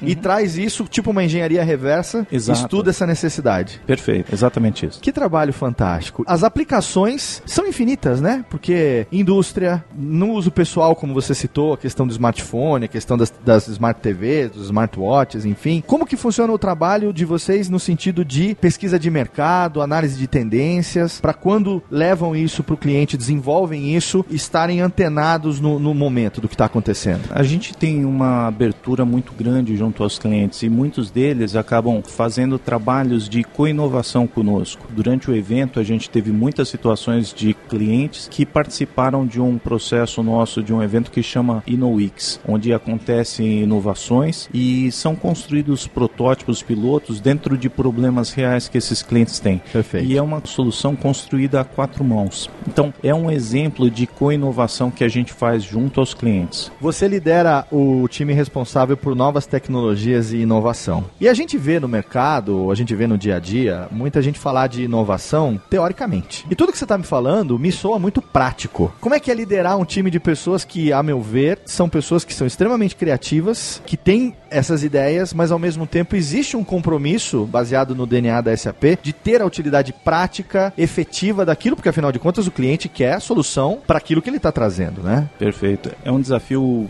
grande, não vou negar, mas muito interessante, assim, é, você se sente muito bem com isso. Eu, eu diria assim que a equipe, cada um deles, são uma espécie de evangelizador. Perfeito. Porque ao mesmo tempo eles trazem algo novo que as pessoas muitas vezes não conhecem, mas tem que tangibilizar, tem que criar algo concreto, porque em muitos casos, durante esse processo de evangelização, a gente encontra com pessoas que duvidam. Sim. Ah, puxa, mas isso não funciona, eu só vou acreditar vendo. Então você tem que mostrar, tangibilizar dentro de um cenário da empresa dele, da situação que ele tem para ele falar, puxa, isso é verdade, isso me ajuda muito. Obrigado, vamos partir para o próximo. E aí, quando vê a coisa acontecendo e dando resultados, vem a satisfação. Sim, a satisfação, a recompensa A que recompensa. a gente tem é muito grande. Que fantástico. Eu sei que você tem uma, uma missão árdua, porque todo mundo que está nessa posição de liderança, ainda que queira ou não, acaba servindo de exemplo e tem que dar o exemplo, né? Porque a gente educa pelo exemplo e não pela boca. E a SAP está mostrando no fórum aqui novidades e, e- e aplicações práticas. Você falou de SAP Leonardo, até citei na conversa com o Mura os cases que a gente conversou aqui ontem, como o case da TIM, o case do laboratório do grupo Axê, o case do Incor, que é fantástico. E eu imagino o quanto você não deva, nesses momentos, falar assim, como o meu trabalho é legal.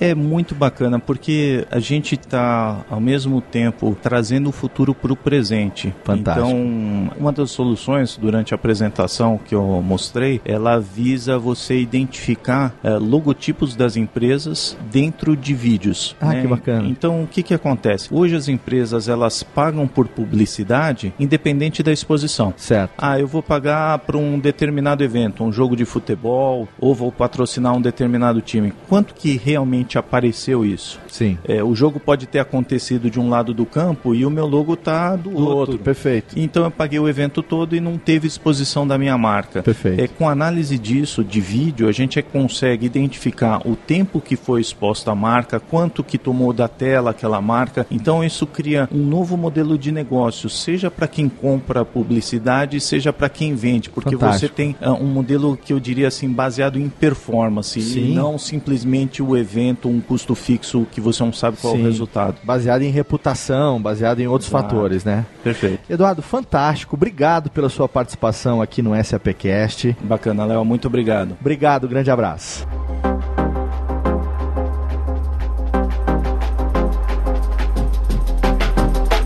Dessa vez a gen- a gente tem o retorno de um convidado, a gente tem a presença de João Kepler, mais uma vez no SAPcast. Agora, pessoalmente, estamos Aí, nos encontramos. Muito obrigado pelo convite. Da outra vez nós falamos sobre pequenas e médias empresas, inovação. Exatamente, exatamente. No final do ano passado, a gente fez um SAPcast. O link tá aí no post para você poder ouvir a primeira participação do João. Na ocasião, gravou por telefone, né? A gente fez uma gravação remota. A gente queria a sua participação, conseguimos e agora estamos aqui juntos dentro do SAP Fórum. É a sua primeira participação no fórum? É, no fórum é a primeira participação, mas dessa SAPcast eu sou ouvinte, Ah. ouço o tempo todo, sou fã, já disse pro Max. Obrigado. Sou fã e gosto muito da, da forma que vocês conduzem o SAPcast, da forma objetiva que tratam os assuntos. Obrigado, João. A gente vai falar um pouco sobre, é claro, investimento em empreendedorismo, né, em startups. A gente conversou aqui, a gente teve hoje no, no, no fórum uma, um simulacro do Shark Tank no palco, né, com a presença de quatro tubarões que tiveram aqui com a gente. E a, a gente tem essa realidade hoje do investimento nos novos empreendedores. A gente tem os investidores anjo, né, uma expressão que está sendo muito utilizada. E eu sei que você, na verdade, não é investidor anjo, ainda que muitas vezes seja apresentado como tal. Você não é investidor anjo. Você tem uma participação que é one step further, um passo além do investidor anjo. Queria que você explicasse um pouco para o nosso ouvinte como é que funciona exatamente a sua atuação nisso. Legal. Eu sou investidor anjo, sim, na verdade. Certo. É, eu, desde 2008, faço investimento anjo. Eu sou empreendedor, então eu sou empreendedor que investe. Perfeito. Eu só fiz mudar o lado da mesa, na verdade. e, enquanto foi 2015, Sim. eu e outro investidor anjo, nós resolvemos estruturar os investimentos. Eu já tinha 40 startups investidas na Nossa. física e aí nós resolvemos estruturar esse, esse, tanto os investimentos dele quanto o meu. Fizemos isso na empresa chamada Bossa Nova, Perfeito. é uma empresa de investimentos, uma SA de investimentos. E com a Bossa Nova, a partir de 2015, nós começamos a fazer em- em outro nível, né? No Esses 40 investimentos até então eram como pessoa física. Física. Perfeito. Era, física. Era difícil controlar tudo isso daí, né? E, mas e- e o Anjo, ele é um cara que já fez, já passou por isso. Ele é um ex-empreendedor, um empreendedor, é um ex-empresário, um empresário, Sim. um executivo. E que ele empresta não só o dinheiro, mas empresta também know-how, é, expertise, etc. Então, Claro. era o que eu fazia. Nem sempre era dinheiro, mas às vezes era um pouco de dinheiro, um pouco de know-how, expertise e, e por aí vai. Certo. Então, quando, depois de 2015, junto com o Pierre, que é meu sócio, Pierre Sim. Schurman, é, nós juntamos e, e nasceu a Bossa Nova, fazendo investimentos que a gente chama no estágio pré-seed, que é pós-angel. né? Pierre Schurman não é o filho do- da, da família Schurman? Exatamente. O Pierre já tive a oportunidade de editar um programa que ele participou, que viajou o mundo, a É. família. Ele mesmo é seu sócio. É meu sócio. Que interessante. É que um navegador que, que, que saiu do mar e foi pra terra. Contou excelentes histórias no, É, ele no é Nerdcast que ele participou. Ele tem muitas histórias. ele só não gosta né? de participar muito, mas ele é, ele, ele, ele é low, muito, bem. low profile. Engraçadíssimas Ele é histórias muito dele. demais, é um cara que agrega muito valor. Os empreendedores adoram ele, adoram ele. E a partir da Bossa Nova, então, o- a atuação como investidor deu um passo totalmente diferente. Deu, nós criamos uma tese única, né? Tanto a tese dele como a minha. Nós fizemos uma tese, nossa tese hoje é B2B, investimos em negócios é, escaláveis digitais B2B Certo. ou B2B2C. Certo. Esses negócios que estejam faturando já, pode ser pouco faturamento, mas já estejam faturando. E que falta, falta exatamente, que falta é marketing vendas, basicamente, Perfeito. para tracionar. Eu sei bem como é isso, como pequeno empresário, eu sei como é. Então você está percebendo que, já que você entrevistou outros anjos e anjos, você percebe que no- o investimento tem alguns estágios. Sim, né? perfeito. Então, para cada momento da sua startup, do seu negócio, da sua empresa, você pode buscar um investidor adequado. Perfeito. Então, se você está na, ideia, na ideação, é, você pode encontrar um, um parente, um aderente, uma família, ou alguém que te. um patrocinador. Perfeito. Se você tem o seu projeto já estruturando, um anjo. Se você está com o negócio já pronto, só precisando de investimento em marketing e venda, você tem um investimento pré-seed, você tem encontra a Bossa Nova e outros. Perfeito. E se você já tem, se precisa de um capital maior, se precisa se estruturar, ir para o Brasil todo, aí você tem o, es- o investimento seed o, e o chamado Série A, Série B, Série C, Certo. são outros níveis de investimento que vai crescendo. E aí seu valuation vai crescendo também. Você tocou num ponto interessante que me chamou a atenção. É, é, há uma diferença fundamental, então, nessa interpretação entre patrocínio e investimento. Total, é, é muito diferente, né? O É? investimento profissional não é o que a gente vê no palco do Shark Tank. né? Perfeito. Ah, só, tem, só a Camila, no- naquele projeto, é que é uma investidora anjo profissional. Certo. Os outros são empresários que estão investindo. E você percebe nitidamente quando se trata de percentual negociado, né? Sim. O empresário, como ele vai participar, ele quer 50%. É o share, né? É, ele quer o share do negócio. Aham, o claro. investidor, o investidor ele quer, ele não se preocupa com o share, com o equity, ele se preocupa com o múltiplo dele. Certo. Então se ele bota 100 mil, ele quer que esse dinheiro seja multiplicado em 10 vezes, 5 vezes, 12 vezes. É um pouco diferente de querer ter participação grande da sua empresa, porque eu não quero ter muita participação, porque eu não vou operar dentro da tua empresa. Perfeito. Eu quero que o meu dinheiro seja valorizado baseado no teu valuation. E você falou uma outra coisa no início da sua fala que eu também achei bastante interessante, que o investimento nem sempre vem na forma de capital. Exato. O investimento pode ser um coaching, o investimento pode ser. Como que você trabalha isso na Bossa Nova? Na Bossa Nova nós não temos isso. Não tem, Nova, só A Bossa. Nova, é porque tem compliance, Ah, uma empresa estruturada, etc. Perfeito. Não conseguimos fazer, é, trocar equity ou participações por coach ou coisa parecida. Perfeito. Na física, enquanto eu era anjo, sim. Eh, Tem algumas empresas que a gente prestava apenas conexões, potencializando. Networking, consultoria. etc. Consultoria já é diferente, né? Já é, É. um, ca- um caso E, é, diferente. na verdade, as pessoas me perguntam qual a diferença de consultor para mentor, né? Sim, sim. Qual a diferença de professor para mentor? Então, assim, é- é- geralmente o mentor é o cara, é o termo que se usa em startup, o mentor é o cara que já fez, já passou por aquilo. Certo. Ele já sofreu, já teve uma, tem uma estrada naquele processo. Então, o mentor é o cara que te faz perguntas. né? Sim. Por que não você vai por ali? Ele te provoca, Te provoca. te leva a um raciocínio sobre aquilo. Pra despertar o caminho, o melhor caminho para você tomar a decisão. Ele não é ele. um mestre Jedi que traz a solução, né? Ele é, tá mais pro, pro sábio oriental Exatamente. que provoca o gafanhoto a ele mesmo descobrir as respostas. Exatamente, através de perguntas, né? Perfeito. E perguntas, parábolas, pe- pe- pensamentos, questionamentos, etc. E, e- e uma coisa que é, é interessante é saber o que, que você mais gosta de fazer. Porque você tem muita coisa que você faz. Isso é inegável, a gente sabe, a gente conhece. Agora, o que é que você mais gosta de fazer nesse universo que você navega, que vai desde o que você fazia como pessoa física até o que hoje você faz como empresa? Léo, é assim, ó, eu faço muitas coisas, né? Sim. Eu tenho duas coisas principais na minha atividade, uma é investimento e a outra é palestras Perfeito. ligadas ao mundo que eu vivo, é, do- baseado no que eu já fiz. Eu falo aquilo que eu já pratiquei, que eu Perfeito. executei. Eu não sou um cara teórico, eu sou um cara de execução de prática. Mas tem um detalhe que, para responder a tua pergunta, o que, que você gosta de fazer? É, eu digo que antes de entender de negócio, antes de entender de investimento, de qualquer coisa, você precisa entender de gente. Excelente. Você precisa gostar de gente. Excelente. E eu gosto de gente. Então tudo que me relaciona com pessoas, de estar próximo às pessoas, ou um palco me permite isso, de estar trocando, de estar aprendendo. Eu sou um eterno aprendiz e isso eu tenho uma verdadeira paixão por estar próximo de pessoas e estar convivendo com pessoas e aprendendo. Então, se você se, se você ama investir, sim, porque eu tenho essa possibilidade. Claro. Na, na rede Bossa, que é a rede de startups que investidas, que somos 170 in- startups investidas na Bossa Nova, 170, nós temos em torno de 200 e 170. 70. 170 empresas investidas, a gente vai fechar o final do ano com 200 empresas investidas. E, e só a pergunta, você e o Pierre? Somos nós dois, como na, na Bossa Nova, Sim. e nós temos um sócio que é um grupo de Minas chamado BMG, Certo. um grupo que tem um banco. Ele é sócio da nossa empresa, Entendi. ele, é- ele tá- faz parte da nossa empresa também, como sócio. Perfeito. Então nós somos três, vamos dizer, nosso comitê de investimento são três pessoas. Uma pessoa do BMG, eu e Pierre. E já tem 170 investimentos. 170 e a gente vai, até o final do ano são mais de 30 empresas. Como você gosta de arrumar sarna pra se coçar. E como eu gosto de gente, né? Como eu estava te falando, a rede Bossa, é, esses empreendedores se reúnem dentro dessa rede. E Bossa Nova é um nome excelente, Excelente. né?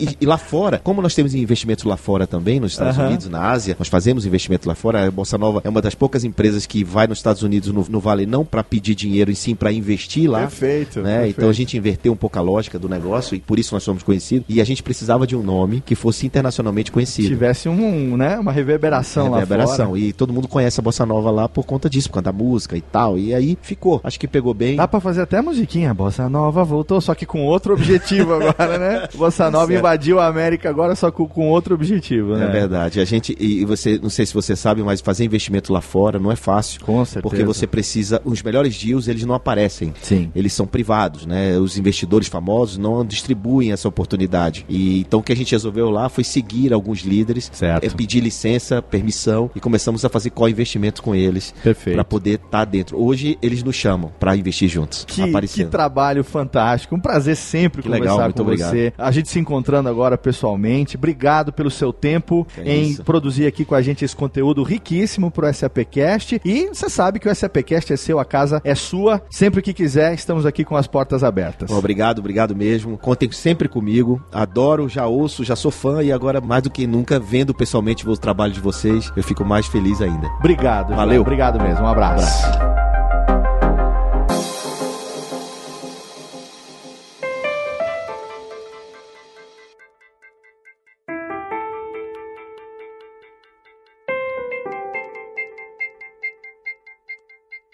Mais convidados no SAPcast Live Lounge dentro do SAP Fórum Brasil 2017 e dessa vez eu tenho a honra de receber aqui representantes do Instituto Ayrton Senna. Que prazer ter vocês aqui com a gente. Começando pelo diretor corporativo do Instituto, Alfredo Benito. Prazer ter você aqui, Alfredo. Muito obrigado. Eu que agradeço a oportunidade de estar aqui com vocês e trocar algumas impressões e algumas ideias com a- o time do SAP. Muito obrigado. Obrigado e temos também a gerente executiva de IT do Instituto Ayrton Senna, Luciene Peraro. Prazer, Luciene. Obrigado. Prazer, satisfação muito grande poder participar desse evento do SAP Fórum. Obrigado pela presença de vocês. E antes da gente falar um pouco a respeito das soluções SAP que o Instituto Ayrton Senna tem utilizado, eu queria pontuar o nosso ouvinte a respeito hoje da atuação do Instituto Ayrton Senna. Porque todo mundo sabe quem foi Ayrton Senna, todo mundo sabe da importância do nosso campeão na história do Brasil, do nosso herói nacional, Ayrton Senna. Eu tenho saudades enormes daquelas manhãs de domingo, daquela Exatamente. musiquinha que até hoje me arrepia, que de vez em quando eu toco no programa quando a gente faz alguma coisa do tema da vitória eternizado, mas muita gente não sabe efetivamente o que faz o Instituto Ayrton Senna, quais são os braços de atuação do Instituto Ayrton Senna e acima de tudo, a importância que ele tem na vida de tanta gente hoje no Brasil. Então eu queria começar dando esse, essa visão geral do Instituto para os nossos ouvintes. Perfeito. Em, em poucas palavras, é, o Instituto Ayrton Senna faz esse ano 23 anos. Coincidentemente, há 23 anos também perdemos o nosso herói, tricampeão. Tricampeão, Mundial, é, onde vários recordes ainda não foram batidos. Sim. É, o Instituto nasceu, na verdade, de um sonho, de um desejo, de um objetivo é, do Ayrton Senna de mudar a realidade é, brasileira na educação. Não, é? não só na educação, a realidade brasileira, na verdade. Tá? Há uma frase muito icônica que, na verdade, marca todas as ações e objetivos do Instituto, é feita pelo Ayrton, onde ele diz que se a gente quiser modificar alguma coisa, é pelas crianças que se deve começar, e através da educação. Perfeito. É, e esse é o nosso mote. né? O Instituto Ayrton Senna é focado 100% no desenvolvimento de inovação e tecnologias na educação para o setor público. Certo. né? Ele financia suas atividades através da exploração de algumas marcas, da, da própria Instituto Ayrton Senna, do Ayrton Senna e do Seninha, Sim. que são marcas exploradas pelo Instituto, e também por parcerias com empresas eh, privadas eh, nacionais e internacionais. Certo. É, abrangência do Instituto, para que nós tenhamos uma ideia, você que tocou o, o, o que o Instituto e que, o que, que ele faz e o, o que, que ele alcança, é, o Instituto tem uma abrangência ah, em nível nacional. Nós atuamos em mais de 16 estados brasileiros. Nós impactamos nesses 16 estados brasileiros quase 50 mil educadores. O Instituto Ayrton Senna educa os educadores ou transmite tecnologia e inovação para os educadores para que estes aí sim eh, possam impactar as crianças. Certo. Mais de um milhão e meio de crianças são impactadas pelos programas desenvolvidos pelo Instituto Horta Senna todos os anos. E nós atuamos em mais de 600 diferentes municípios em todo o Brasil, municípios com diferentes realidades, com diferentes tamanhos, desde metrópoles como o estado de São Paulo, até pequenas comunidades no interior do Amazonas, no interior do, do Ceará, e de Pernambuco e qualquer outro, no sul do país, comunidades pequenas de 5, 3 mil habitantes. Sim. o Instituto também está lá eh, demonstrando que a tecnologia, que a inovação que ele traz para as escolas públicas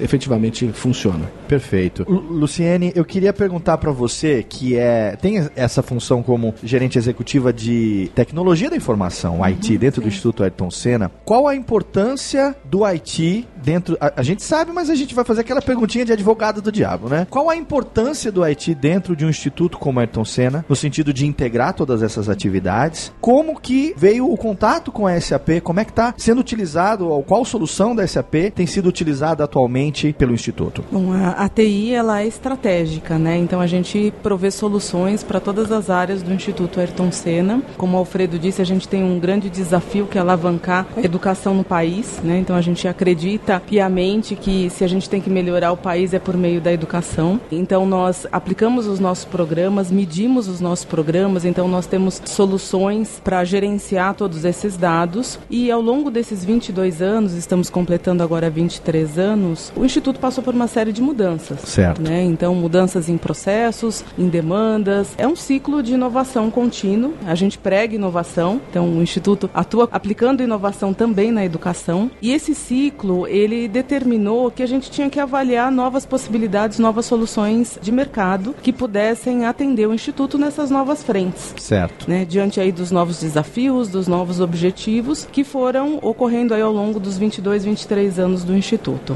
Nós fizemos uma série de levantamentos do ponto de vista de soluções disponíveis no mercado, fizemos todo um processo de análise da nossa demanda, das nossas necessidades, aí alguns terminhos técnicos, né? É, levantamento de requisitos. Sim. E a gente chegou à conclusão que o SAP Business One poderia nos atender plenamente. O É, SAP Business One é a, a solução que está sendo utilizada. Isso, a solução corporativa, né? A Certo. solução de back-office. É lógico que nós temos outras soluções que apoiam o Instituto, como o CRM, as soluções Claro. na área de educação. Mas do ponto de vista de back-office, nós adotamos o SAP. E aí a gente iniciou todo um processo de seleção do nosso parceiro implantador, enfim, que culminou aí no, no start do nosso projeto. Sim. É, Eu queria fazer até uma, uma ressalva. Pois não. É importante fazê-la aqui e nos dá muito orgulho. Eu tenho certeza que isso também é compartilhado pelo time do SAP. O Instituto Ayrton Senna foi a primeira organização não, não governamental brasileira a instalar o SAP Business One. Olha que Então legal. nós somos pioneiros, juntamente com a SAP, é, no sentido de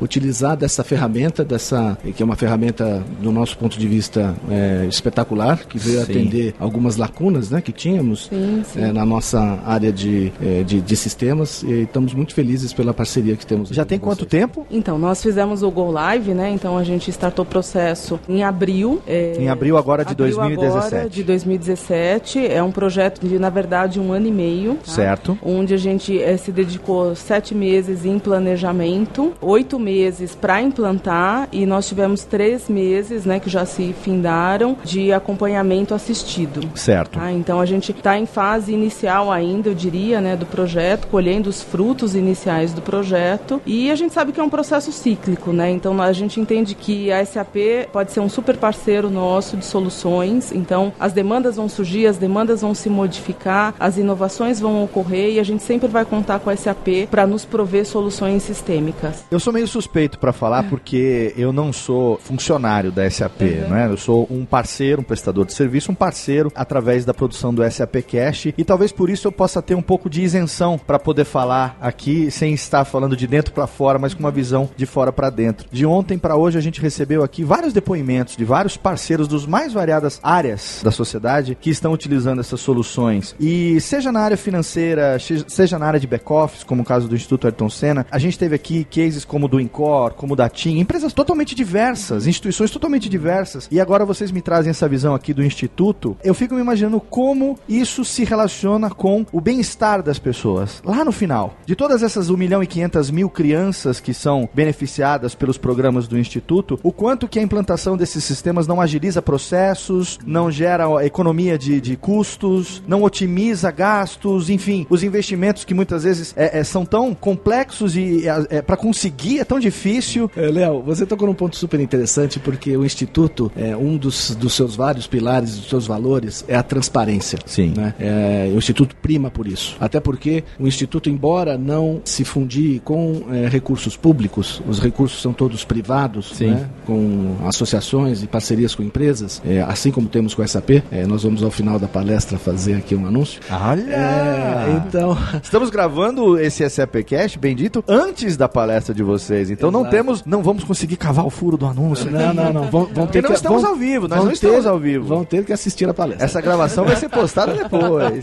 E aí, Que bom, e que aí é, o SAP trouxe uma facilidade, uma ferramenta que nos auxilia a sermos ainda mais transparentes e efetivos na comprovação dos investimentos Ah, que fazemos fantástico. na área educacional. Além disso, não só do ponto de vista financeiro, mas como a Luciane já nos trouxe aqui, todos os nossos programas são baseados em evidências. Nós inovamos nos programas educacionais, mas nós não aqui não ficamos inventando alguma coisa que será que vai dar certo? Sim. Né? O que o Instituto faz, o que o Instituto coloca no que a gente chama no chão da escola, são inovações, são tecnologias comprovadas e efetivas. É, e ter um, um sistema que não esteja restrito a única e exclusivamente à área financeira, e o SAP, no caso do Instituto, não está, não é? ele está cada vez mais se integrando, integrando outras áreas. Uma dessas áreas é a área de captura é, de dados, de efetividade é, dos programas que o Instituto Ayrton Senna coloca em prática. Tá? Então, eu acho que é, é um ponto muito interessante isso que você tocou. Ah, o, o SAP nos traz uma ferramenta robusta e confiável é, que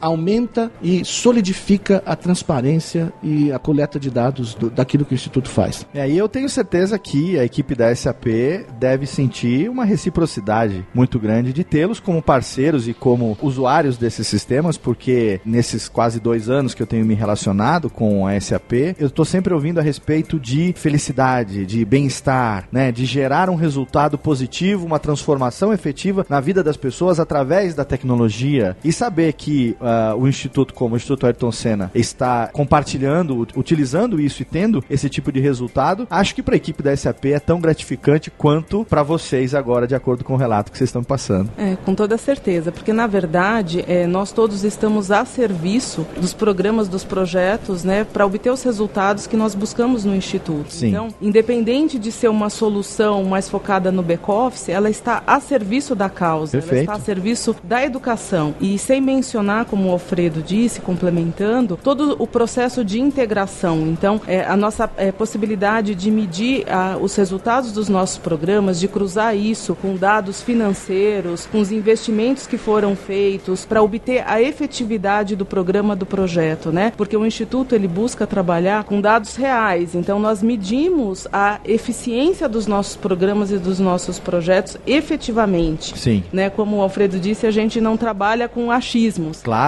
A gente traz ciência para a educação e mede os resultados de tudo isso, né? Então, e o SAP está a serviço indiretamente dessa melhora na educação que a gente busca. E gostaríamos de convidá-los a todos e aos seus ouvintes para nos visitar. Ah, que legal. Você, cada um de nós e todos nós fazemos a diferença na educação brasileira. Sim. Todos nós temos nosso papel e convidamos a todos a nos visitar. Nós temos é, grandes surpresas na nossa sede, que fica aqui em Pinheiros. Que legal. Vocês podem visitar no nosso site, é muito fácil de nos encontrar lá. E convidando todos vocês a nos visitarem lá e fazer algumas tietagens com alguns pertences ali, algumas coisas do Ayrton, é, do nosso grande tricampeão é, que temos expostos no Instituto. Tá? Muito que obrigado. bacana. A gente vai deixar um link no post desse programa, quando for publicado, para que as pessoas possam acessar o Instituto Ayrton Senna, o site, não só para poder fazer uma visita, como também os empresários das empresas, os empreendedores que quiserem contribuir, participar, contribuindo efetivamente de formas diversas, principalmente através de doações e montantes, porque precisamos fazer né, as coisas acontecerem. A gente vai deixar o link no post. O SAPcast está aberto quando quiserem voltar, será um grande prazer. Muito obrigado e um abraço a todos. Muito obrigado.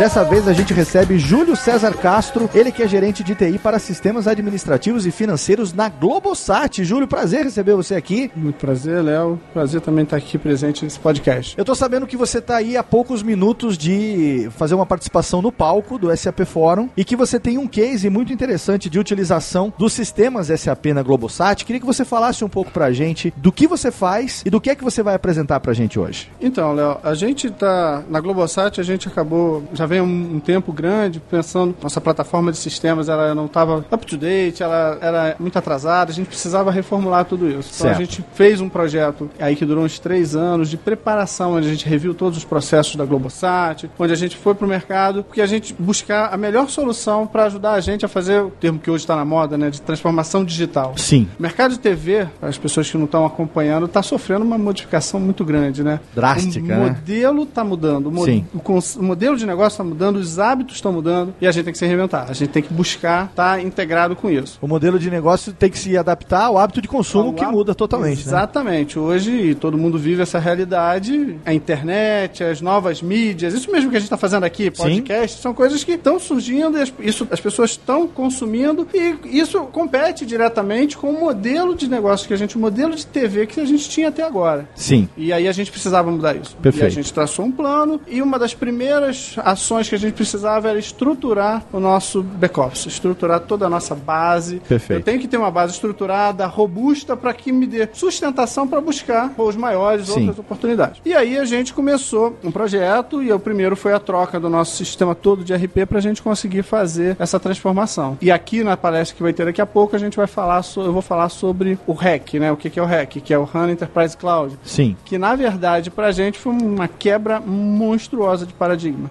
Imagino. Que foi. Hoje a gente tem todo o meu RP, todos os meus dados de RH, todo o meu faturamento, simplesmente em cloud. Perfeito. Tá nada on-premise. E a gente voltar no tempo, falar isso lá, três anos atrás, quando a gente tava discutindo isso. Estão falando de três anos, não de 30. Não, três Estamos falando de três anos. Era né? muito complicado, era difícil. Como é que a gente justifica? Foi uma fase muito rica, discussões muito intensas e que eu acho que o resultado foi muito bom, porque hoje a gente está plenamente satisfeito com a solução. Não- a gente não tem nada on-premise, toda a nossa solução é SAP, toda ela, 100% dela é cloud na cloud privada aqui da SAP. Acho que vale a gente pontuar aqui para o nosso ouvinte do SAPcast que a gente está falando de Globosat. Globosat começa com Globo. Então, a gente está falando das organizações Globo, que é um conglomerado gigante, um dos maiores do país, quiçá do mundo, né? E a gente tem no Globosat. Quantos canais são atualmente na Globosat? São Muito, muitos. A gente deve dezenas de mais canais. de 30 canais. A gente entra no site do grupo Globosat, tá tudo ali. Você tem que escolher qual canal que você quer entrar. É gigantesco o negócio. Então, você já pode pontuar, ouvinte, que a gente tá falando de muitas informações. A gente tá falando de muito tempo. A gente tá falando de muitas pessoas. E o tamanho dessa movimentação também, que não é pequena. Agora, para mudar esse paradigma, e você citou isso, convencimento interno dos seus iguais, dos seus parceiros, eventualmente dos seus superiores na empresa, para poder promover essa transformação digital. Queria que você compartilhasse um pouco dessa experiência, de quantas toalhas de suor você molhou para fazer isso acontecer. Foi uma jornada bastante árdua. Em primeiro lugar, a gente tinha que convencer o, board da empresa, o sponsor, as pessoas que efetivamente iam patrocinar toda essa mudança, Sim. de que ela era necessária. Perfeito. Então a gente fez um plano, a gente discutiu bastante. A gente, eu tô falando, eu tô voltando lá para 2013, quando a gente fez o primeiro passozinho e falou: olha, a gente precisa mudar. Certo. Se a gente não mudar, e, e, a, ge- e a mudança tem. Se a gente não mudar, a gente está morto. E a mudança tem que começar por toda a parte de back-office, por toda a base, Sim. porque ela não estava ainda estruturada. Perfeito. Então a gente organizou os passos, apresentou, montou uma estratégia e conversou lá com o board e apresentou esse plano. Perfeito. Esse plano previa: vamos rever os nossos processos? Vamos rever tudo como é que a gente faz? A parte de back-office? Vamos dar uma olhada? A gente precisa. Abre aquela pasta de carimbo ali, vamos dar uma olhada. Exatamente, vamos né? rever tudo. Eu Aquela pasta azul ali, o que, que tem que. é, Porque a gente sabia que todos os processos estavam deturpados. Por quê? Aí a tecnologia que a gente tinha não evoluiu. Aham. Aí a pessoa, o usuário, precisava fazer alguma coisa, o que, que ele fazia? Pô, não, ele- a, a tarefa tinha que ser feita. Sim. Então ele inventava, ele ia para uma planilha, ele fa- fazia um formulário a mais, ele criava processos. Padronização, que é bom. E a gente sabia que estava deturpado. Então, Sim, sim, vamos sim. lá, vamos rever os processos. Perfeito. Revimos os processos. Ah, legal. Processo revisto, estamos mais saneados. Vamos então agora escolher a ferramenta. Passamos para a escolha da ferramenta. Escolhemos a ferramenta, que foi a SAP, a vencedora do, nosso, do nosso processo, lá em 2014, que a gente teve esse processo. Certo. E durante o processo negocial com a SAP é que foi a- grande jogada, porque a SAP propôs a gente ir para a nuvem. Até aquele momento a gente não tinha essa perspectiva. Certo. É, Porque quando você fala, por todo o faturamento da empresa, todos os dados de RH, todo o billing da empresa está hospedado não nos meus servidores internos, está hospedado no servidor de alguém. Quem Sim. é esse alguém? Essas discussões foram muito Tá num lugar que eu não tô vendo, né? Eu não tô vendo. Aham. É, como é que é a segurança disso? Então, quebrar esse paradigma das pessoas que estão acostumadas, não, eu investi nos meus servidores, eu comprei, tá tudo aqui, meus dados estão aqui, foi difícil e a gente conversou. E aí foram muitas rodadas, negociações, conversas e tal, até que a gente conseguiu fazer, eh, ver a- a- aos patrocinadores que não, Sim. gente, tem que ir. É a un... Na verdade, não é que tem que ir, era a única maneira de viabilizar o projeto no prazo que a gente tinha para viabilizar. Perfeito. E aí a gente conseguiu. E, e- e vou te dizer, hoje a gente está bem mais é, seguro Sim. e mais tranquilo, sabendo que os nossos dados estão na cloud, do jeito que ela é, do jeito que a gente contratou, do que se tivesse internamente. Eu fiz essa brincadeira falando da gaveta e da pastinha, porque essa realidade que vocês viveram agora de transição, essa reticência muitas vezes das grandes empresas em dar esse passo rumo à transformação digital é compartilhada por muitas outras empresas Brasil afora que têm um histórico, que têm um background aí de, de grande de história, empresas extremamente bem sucedidas, outras nem tanto, mas que tem, eu não vou usar a palavra apego porque não é a melhor palavra talvez, mas esse- essa tradicionalidade de sempre se fez daquela maneira, por que que a gente vai mexer time que tá ganhando? E aí surge alguém que detecta que, gente, se a gente não começar agora, vai chegar um momento que vai ficar tarde demais. E você tá compartilhando uma experiência que certamente pode ser utilizada por muitas outras empresas. Eu sei que você hoje traz um case aqui no SAP Fórum. Eu ouvi falar sobre Liga. Eu queria que você me desse mais ou menos um- uma, uma explicação do que que se trata. Então, liga, depois de a gente fazer toda a parte de revisão de processos e depois da gente escolher a ferramenta, Sim. aí veio né, o grande projeto, que era implantar tudo aquilo que a gente desenhou, escolheu, era implantar aquilo tudo. E aí a gente fez um projeto bastante grande. O projeto começou em, dois, em janeiro de 2015, esse projeto, que era a implantação de todos os módulos SAP que a gente tinha adquirido Certo. dentro da nuvem SAP. A esse Perfeito. programa a gente deu o nome de Liga, que é um anagrama para liderança integrada e gestão avançada, e onde a gente mudou a gente toda a comunicação visual do projeto, tudo tinha esse nome, essa era a identificação do projeto para unir as pessoas. Eu acho que Sim. um projeto desse tamanho, envolvendo para mais de 300 pessoas, a gente mudou basicamente todo o back-office da empresa num tempo bastante rápido. A gente, o projeto iniciou a primeira discussão já de preparação do projeto foi em janeiro de 15 e o projeto iniciando mesmo em março com go live feito para toda a parte de RP para mais de mil usuários em janeiro de 16, um sucesso total. Então a gente tá aí com um ano e meio. Um ano e. Não, menos. Menos foram, de um ano. Foram 10 meses de projeto mês. 10 meses. Dez Ah, o Go. Live então foi em janeiro de 2017. Não, janeiro de 2016. Eu comecei 16, em ah, março perfeito. de 2015. Perfeito, Março de perfeito. 2015 juntamos todas as pessoas na sala lá do projeto. Perfeito. Janeiro de 2016 eu fiz o primeiro Go Live, onde eu coloquei toda a parte de SCC, SD, MM, FI, CO, tudo isso entrou para minha contabilidade. E, me lembro até hoje, a gente fez o Go Live no dia 18 de janeiro de 16 e no dia 10 dias depois eu tinha que fazer o primeiro fechamento já no SAP. Já no sistema. né? E assim, e foi muito prazeroso, porque foi um sucesso retumbante projeto, a gente conseguiu implantar. Não tivemos um. Óbvio, o projeto sempre tem problema, mas Sim. todos foram feitos, todos foram solucionados e tal, e a gente conseguiu rodar, não tivemos nenhum impacto na operação. E ao longo do ano de 2016, a gente fez os, os Go Lives, a gente fez cinco Go Lives a mais, com a parte de RH, com a parte de Success Factor, com a parte de billing, com a parte de Sim. gestão de compras avançadas, com o controle de contratos, com eh, o SRM. Então a gente implantou uma, uma gama muito grande de processos. Foi fazendo um a um dentro do schedule que foi definido. E conseguimos terminar o projeto no prazo e no custo. Então, assim, isso foi um sucesso retumbante. E todo esse projeto se chamou, toda essa, essa, essa gama de ações, todos esses projetos, a gente deu nome, englobou tudo no, no programa Liga. Liga. Que excelente. Júlio, eu quero agradecer demais a sua participação aqui no nosso podcast. Eu sei que você daqui a pouco tem a sua apresentação aqui no fórum. Te desejo sucesso. Obrigado por compartilhar essa experiência da Globosat aqui com a gente. E espero encontrar com você em edições futuras do nosso programa.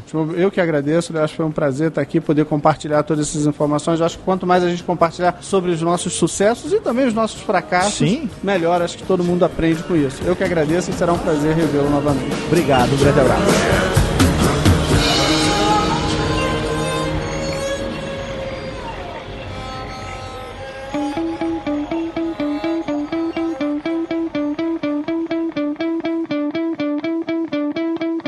Mais convidados aqui no SAPcast Live Lounge dentro do SAP Fórum Brasil 2017. E agora eu tenho convidados que vão participar aqui com a gente do SAP Serviços. Mas antes de falar sobre SAP Serviços, eu quero apresentar Marcelo Piquet. Muito boa tarde, obrigado pela presença. Boa tarde, o prazer é meu. E Danilo Alves, obrigado pela sua presença aqui no nosso estúdio. Boa tarde, Léo. Obrigado pelo convite. Diz para os nossos ouvintes aqui do SAPcast, Marcelo, o que é que você faz lá na SAP Serviços? Eu sou responsável pela área de venda de serviços para a América Latina. Pega toda quatro sub-regiões que nós temos, México, Norte, Brasil e Sul, e sou responsável por essa área, toda a organização e estrutura de venda de serviços, posicionamento e venda de serviços. E você, Danilo? Eu também trabalho na área de serviço para a América Latina, então atendo essas quatro regiões da SAP, que é o México, é, Norte, Sul e o Brasil, obviamente. Sim. E trabalho com o Marcelo, sou responsável por uma área de serviço. Perfeito. Chamada Premium Service. A gente está aqui dentro do SAP Forum Brasil 2017, o maior evento, o evento mais importante para a SAP. Eu lembro que ontem teve um questionamento interessante na hora da palestra do Murilo Gun, que falou a respeito da diferença entre SAP e SAP Serviços. Levando em conta que o SAP Cast é um, programa, um programa que é publicado, enfim, para um público que não necessariamente tem conhecimento sobre, essa,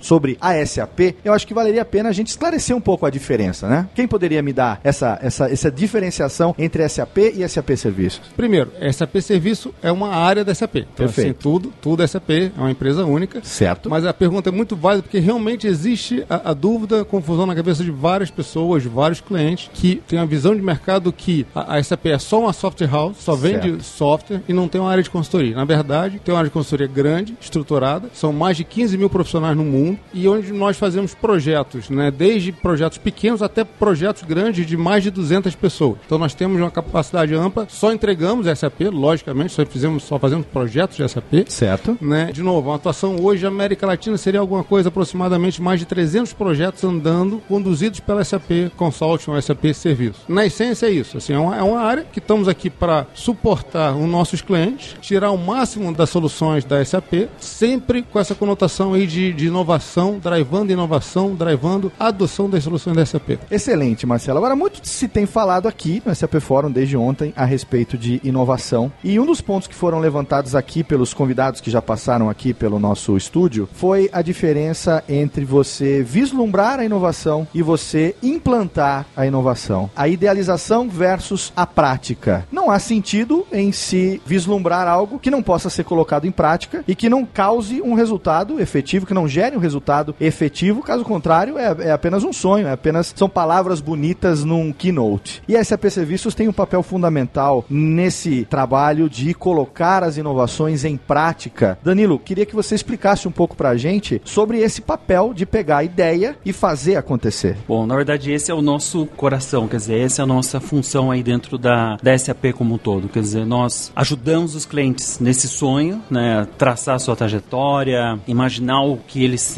querem para suas empresas, para os seus negócios, do ponto de vista de crescimento, é, expansão em outros países e retorno financeiro. A SAP Serviços vem com essa função de ajudar no sonho e ajudar na realização. Quer dizer, esse é o nosso dia a dia. É pegar o que o cliente está ali imaginando, sonhando, trazer para o mundo real e tangibilizar. Perfeito. Trazer o valor para ele. O valor financeiro, o valor para o negócio, o dia a dia. Quer dizer, transformar aquele sonho numa realidade. E quando o sonho do cliente está errado? E quando o cliente não tem certeza ainda do que ele está sonhando? E quando ele está, às vezes, não é um sonho, é um devaneio? Como é que a gente traz ele para o mundo real, transforma aquele sonho de Ícaro num pé no chão e mostra para ele que, é claro, no melhor dos sentidos possíveis, mas com essa ideia que o Marcelo me passou de consultoria, essa ideia de prestar exatamente esse serviço, esse apoio, como é que a gente faz? Qual a sutileza que a gente tem que ter para falar para o cliente, olha, bacana o seu sonho, mas vamos tentar direcionar de uma maneira que eu tenho certeza que vai ser mais eficiente do que esse sonho. Eu tenho um sonho melhor para você sonhar do que esse que você está sonhando. Como é que é isso? É- Essa é é a dinâmica que a gente vive no começo do relacionamento, do engajamento com o cliente, quando o, cliente abre essa agenda de, inovação. Certo. Isso, isso acontece muito com a gente realmente. Nós, nós temos aí algumas ferramentas, abordagem, né? Certamente, né, já ouviu falar no Design Thinking, por exemplo, Sim. onde a gente,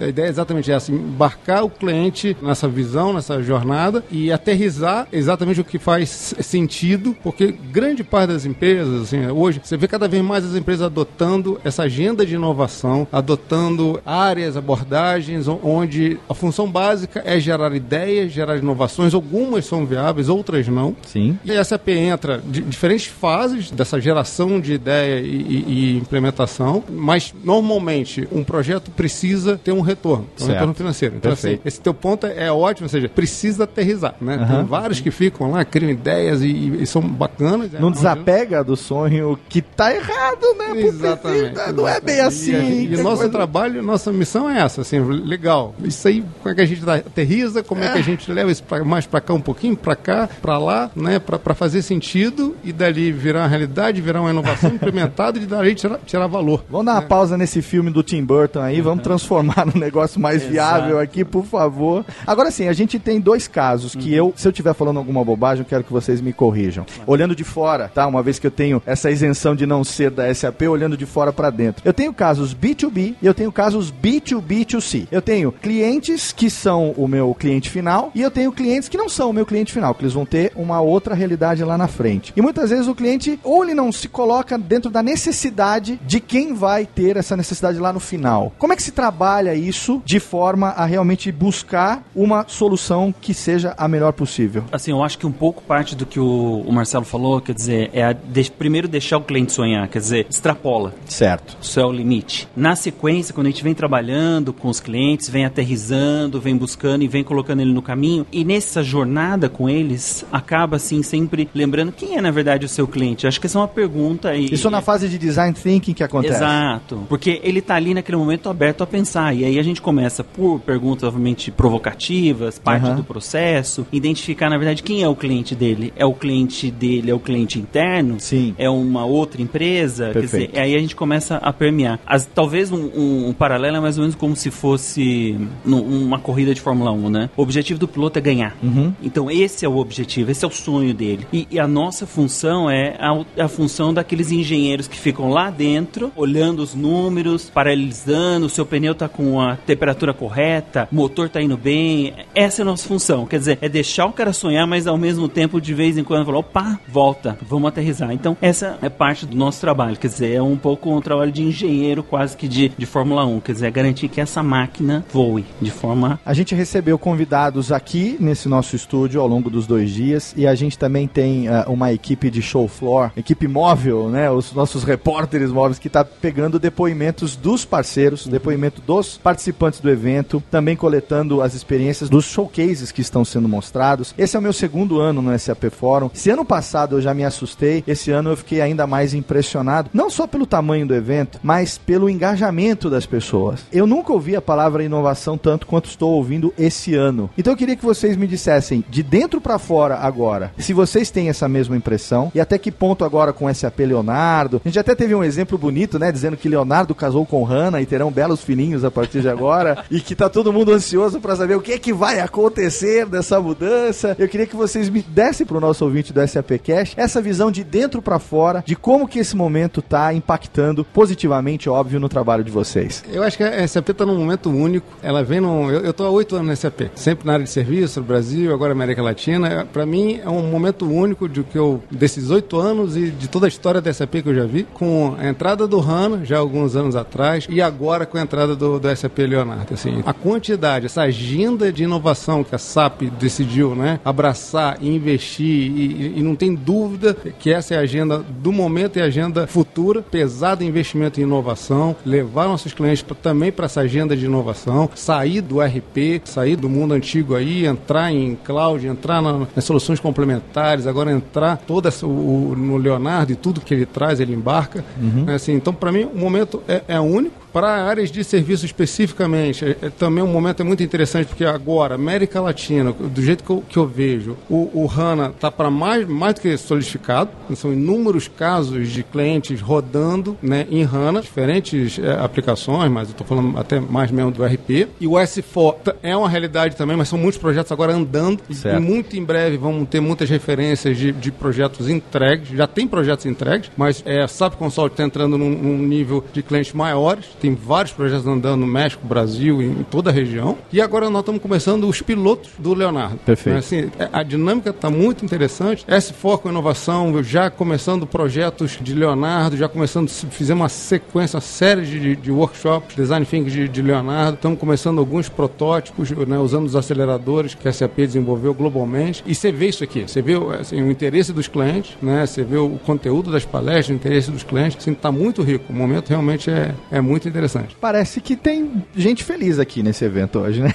Dúvida. Não só de lá fora, né, dos participantes, como dentro da empresa. É muito legal a gente ouvir também as falas da Cristina Palmaca, né, da nossa CEO, porque ela transpira esse momento que vocês estão descrevendo agora aqui para os nossos ouvintes e eu agradeço demais a presença de vocês no nosso podcast, compartilhando essa experiência, explicando mais sobre SAP Serviços. Marcelo Piquet, obrigado pela sua participação. Danilo Alves também, uma honra recebê-los. Esperamos vocês futuramente em edições completas do SAPcast lá no nosso estúdio, lá no escritório da SAP em São Paulo. Obrigado, meus amigos. Muito obrigado Leão. pelo convite. Foi um prazer estar aqui contigo. Muito obrigado. Muito obrigado, Leão. Obrigado, Danilo. Um abraço.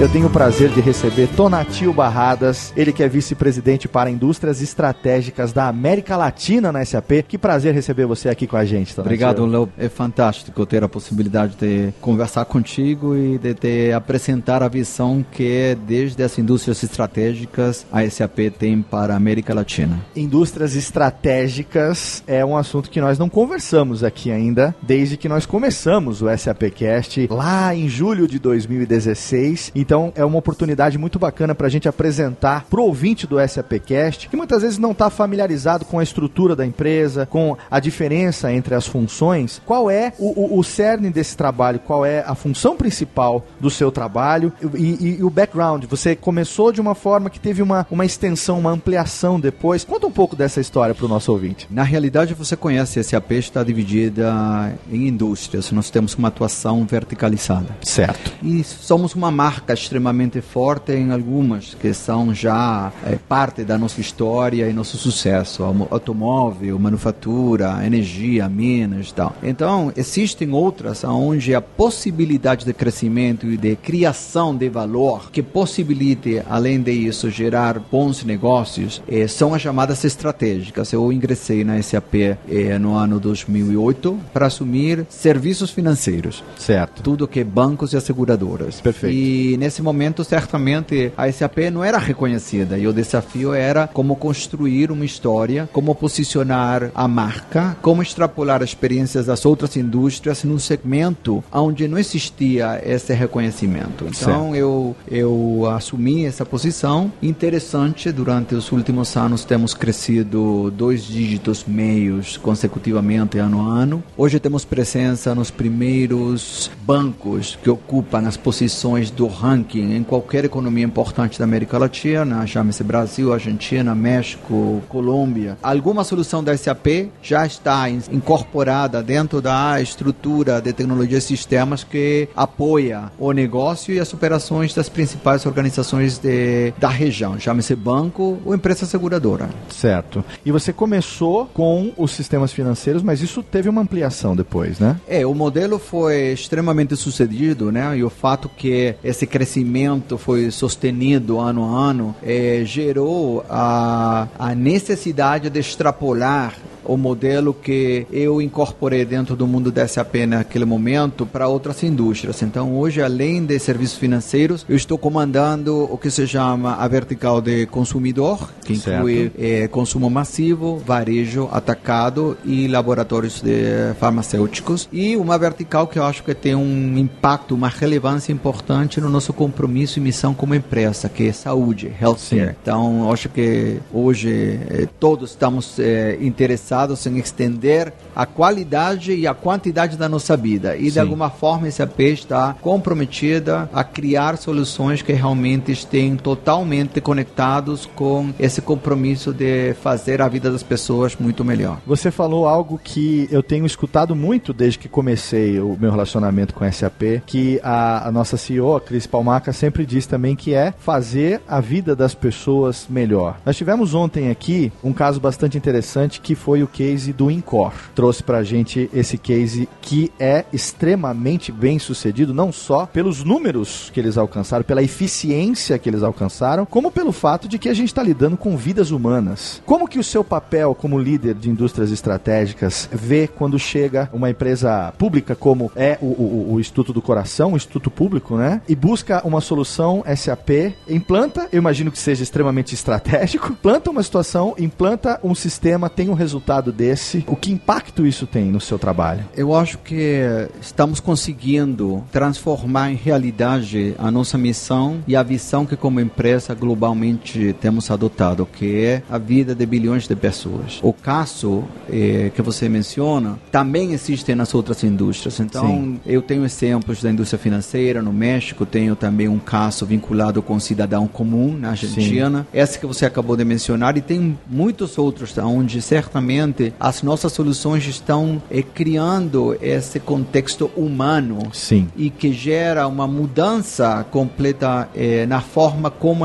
a tecnologia é enxergada. Eu acho Certo. que a tecnologia habilita e não é o fim, mas sim a plataforma, o meio, como você certamente começa a criar uma estrutura de comunicação que vincula a cada pessoa Sim. que toca esse produto, essa organização, essa empresa. Então, assim, eu acho que a história, para nós, para mim particularmente, eu acho que o tema da sustentabilidade, o impacto social que as nossas soluções estão tendo hoje, estão diretamente vinculadas com essas três indústrias que eu toco. Eu acho Sim. que o mundo dos clientes bancários, gerar a inclusão financeira, aumentar a bancarização, faz parte do nosso compromisso. Estamos conseguindo isso. Eh, na parte de varejo, a criação de um conceito personalizado, onde você cria um impacto, cria uma experiência, você se sente identificado, você recebe propostas que vão melhorar a forma como você está vivendo, está consumindo. E na parte de saúde, certamente a possibilidade de usar a nossa tecnologia para entender sim, sintomatologia, apresentar propostas de tratamentos, gerenciar muito mais eficientemente o quadro clínico de um paciente. Eh, isso é- faz parte da nossa realidade e, e é extremamente fundamental que a gente consiga posicionar essas nossas soluções como veículo para realmente criar uma transformação e impactar a forma como as comunidades estão vivendo.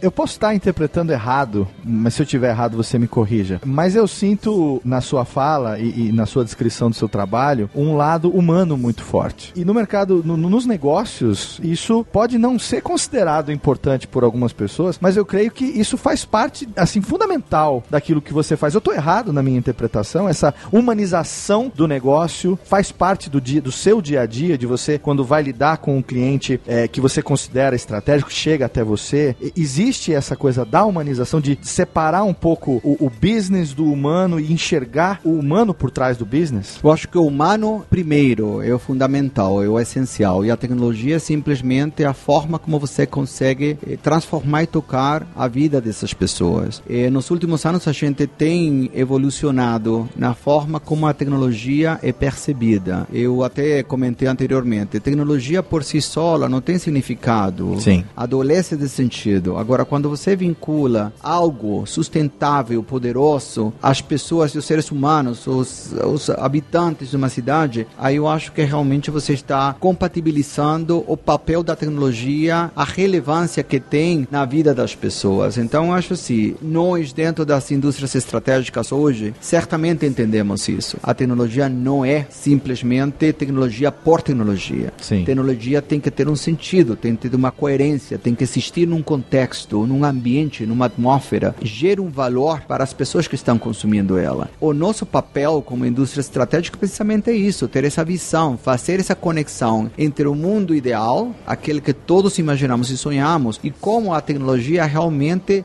catalisa ou facilita os nossos sonhos se convertem em realidade. Fantástico. E uma última pergunta para encerrar essa nossa fala. Eu gostaria de saber o que que você vislumbra como futuro, visão de futuro, porque é, esse é meu, meu segundo SAP Forum. Ano passado eu já fiquei impressionado com o tamanho do evento e com a motivação das pessoas no evento, né? E esse ano tá mais ainda. Nunca se falou tanto de inovação, nunca se falou tanto de colocar a inovação em prática, né? É, chegando, novas possibilidades, sistemas, soluções. O que, que você vislumbra como futuro? Eu acho que o futuro está precisamente sustentado na capacidade do ser humano de aplicar efetiva e criativamente a tecnologia que a SAP está liberando, Leonardo e todos os componentes, inteligência artificial, a parte analítica, o Big Data, o blockchain, o Internet das Coisas, para criar qualidade de vida e um ambiente cotidiano que se caracterize pela simplicidade. Eu acho que o futuro está em ser simples, em gerar entornos que sejam intuitivos, amigáveis, que você consiga simplesmente com tocar uma tela disparar um evento que tem um impacto imediato na forma como você está atendendo ou resolvendo uma necessidade, desde Sim. uma abertura de uma conta até uma compra num portal ou num marketplace que gera uma entrega em 24 horas ou eventualmente certamente você conseguir ser atendido por um médico, simplesmente enviando uma imagem que tem o conteúdo que a pessoa precisa para poder dar um diagnóstico e certamente recomendar o que pode ser feito. E eu falo nesse sentido interessante. O furacão Irma chegou agora. Sim. A minha esposa está com uma conjuntivite, não tem atenção médica. Imagina que ela, no contexto que hoje está vivendo, consiga ser remotamente atendida, enviar uma foto dos olhos que, que estão inchados, para que o médico reconheça e dispare um evento para gerar um antibiótico, um medicamento que ela possa consumir imediatamente. Sim. Então, o contexto das conjunturas deve ser gerenciado pela tecnologia como parte do cotidiano. Então, acho que cada dia nós temos certamente esse futuro que vamos construir. Então, a simplicidade, o que é amigável, o que é intuitivo, o que usa o conhecimento, dados não estruturados e não, para facilitar a forma como nós estamos conduzindo os nossos próprios processos, nossas próprias decisões, a forma como enfrentamos o que é habitual, eu acho que esse é o futuro. Mas esse futuro não é futuro por si mesmo, esse futuro é um presente que a gente está entregando aqui. Todos os cases, todos os exemplos que a gente tem demonstrado, eu acho que evidenciam que esse futuro que todo mundo imagina Distante, distante, certamente está aqui. Perfeito. Agora, tem uns que são mais visionários que outros, e começam a consumir mais rapidamente, mas Sim. o único que eu posso reafirmar é que hoje a SAP tem todas as condições, todas as plataformas, capacidades, o conhecimento, o talento e o compromisso para certamente habilitar esse futuro que pode parecer distante numa realidade no mundo atual. Dona Tio Barradas, prazer conhecer você, prazer ter você aqui compartilhando a sua experiência de vida, sua experiência profissional aqui no nosso SAPcast. Bom, Leo, eu te agradeço infinitamente a oportunidade. É a primeira vez que eu participo numa destas sessões e é sempre muito rico, né? E sempre muito grato poder eh, compartilhar a minha visão, que não está circunscrita só ao mundo do Brasil, senão Sim, América América Latina Latina todo, e claro. somos uma única eh, geografia. A diferença é uma língua. Felizmente eu consigo me expressar em português. E muito bem. Então, e tá- carioquês. e carioquês, além disso. Então, tá, te agradeço muito e espero sim ter eh, futuras oportunidades para te contar novas vivências, novas experiências e esse mundo que estamos construindo juntos. Muito obrigado.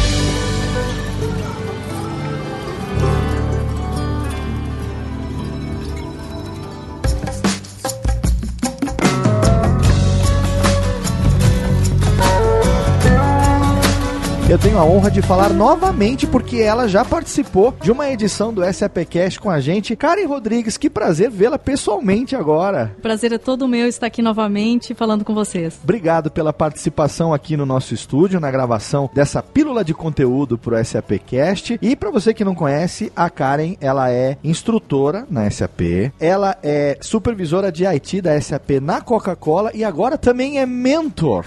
Que mentora, não é? Sim, sim. Mais uma para todas as funções que você já tinha?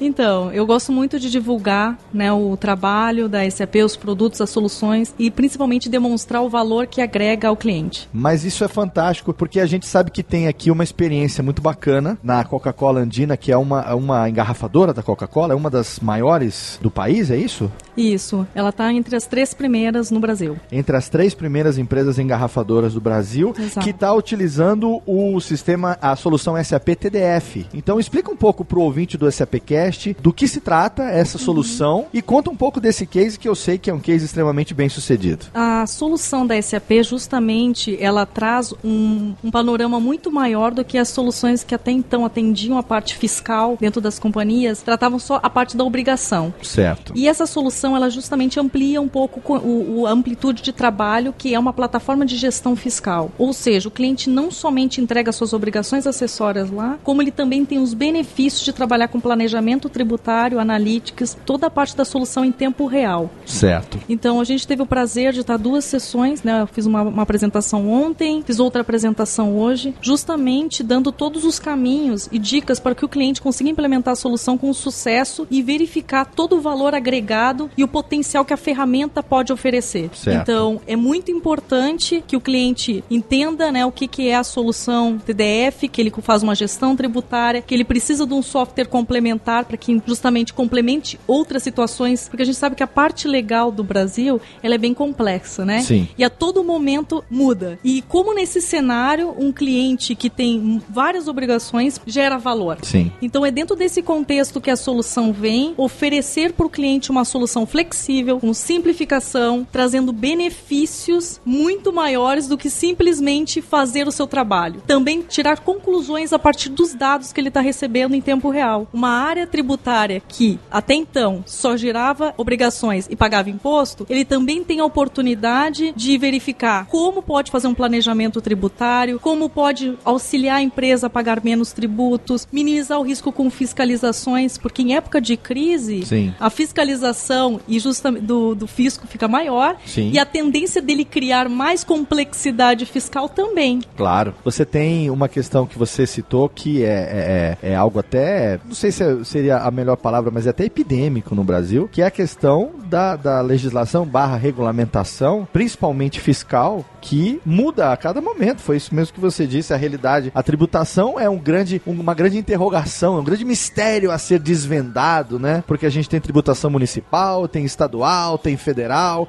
os tributos se somam, se multiplicam, e enfim, é uma bagunça muito grande, claro, bagunça no sentido de que é muita coisa misturada, e muitas vezes a, a grandes empresas têm uma dificuldade de lidar com isso, e a inovação vem exatamente simplificar essas soluções. Explica pra gente como que é, no caso, por exemplo, desse case da Coca-Cola Andina, o approach, né? Vem da empresa uma busca por solução, há uma proatividade sua ou de alguém da SAP em prospectar e criar essa necessidade junto à empresa, porque imagina que a empresa estivesse ali na dela, levando as coisas normalmente, naquela zona de conforto, muitas vezes não tão confortável quanto, mas enfim, seguindo aquilo que sempre fez ano após ano, e de repente vem a, a inovação. De onde nasce a necessidade dessa inovação? Então, eu elenco quatro fatores como os principais motivadores para que a empresa entendesse que aquele cenário que até então era comum para ela Sim. precisava ser mudado. Perfeito. Então, o primeiro deles foi a solução, o software complementar que nós utilizávamos era, tinha uma necessidade de migração. Certo. Porque vinha, estava vindo novas obrigações, veio o SPED, REINF, veio o E-Social, as alterações da legislação, como você mesmo comentou, e a resposta desse software era muito de baixa qualidade, não era assertiva quando enviava alguma atualização, então já tinha uma questão de insatisfação e a necessidade de migrar para uma solução mais robusta e que trouxesse uma velocidade de atendimento para atender as datas e os requerimentos legais. Ficar rodando em Windows 95 até,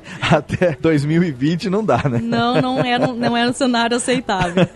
O segundo ponto foi a questão também da TI querer oferecer trabalho de primeira qualidade. Então era muito, eh, né, aquela coisa, quando você não responde muito bem, você trabalha com uma solução que depende de terceiros, esse terceiro é escasso no mercado, Sim. fica caro, não agrega valor, as demandas não são bem atendidas, então acaba ca- trazendo um certo desalinhamento dentro da expectativa e da qualidade de trabalho que a gente quer executar. Certo. Então também veio uma, uma necessidade da própria equipe de TI de entender que aquela solução era mais sustentável dentro da companhia. Perfeito. Terceiro ponto é a questão dos benefícios que a gente estava, né, veio no evento, né, no SAP Forum, né, tem toda a oportunidade de conhecer as soluções, que de sucesso, falar com os, os product owner, né, da solução e entender os benefícios que ela pode oferecer. Perfeito. Então a gente viu lá, simplificação, flexibilidade para implementar os requisitos legais, agilidade, uma solução que está robusta no mercado, porque já tem vários clientes implementando que vêm aqui e falam da solução. Sim. Então, estava alinhado com a expectativa tanto da área de negócio quanto a de TI. E a, ter e a quarta foi uma criticidade de fiscalizações que a gente passou. Então, empresas, nós somos do ramo de bebidas, Sim. temos muitos benefícios fiscais e essas empresas estão muito suscetíveis à fiscalização. Perfeito. Então, assim, o, o, o risco que a gente estava exposto versus o benefício que a gente poderia apresentar também foi um fator motivacional da troca para uma solução da SAP. E pontos críticos desse processo, porque existem vários, né? Você, eu imagino que seja um caminho espinhoso do início até a implementação. Compartilhe um pouco com a gente desses pontos críticos. Então, a primeira reflexão que precisa ser feita é que uma solução, a, a parte fiscal, todos os resultados fiscais que vão para reportes para o governo, Sim. eles não são gerados por essa área. Certo. Então, precisa do engajamento de todas as áreas que são envolvidas e que geram dados fiscais. São elas cadastro, recebimento centralizado, faturamento, inventário, produção, enfim. E todas essas áreas precisam estar engajadas. Então, precisa ter engajamento da solução. É como ela fosse uma engrenagem, né? Se uma engrenagem não funciona muito bem, o resultado ele não é satisfatório. Certo. Então, esse é o primeiro fator crítico, envolver todas as áreas que geram dados contábeis e fiscais. Segundo ponto, equipe de projeto. Você precisa ter toda uma equipe de projeto que tenha conhecimento do processo fiscal. Então, não, aquela questão ó, não é um, uma solução de implementação somente técnica. Ela também requer um conhecimento de negócio. Certo. Da empresa, o que se espera também é que tenha um key user. O key user seja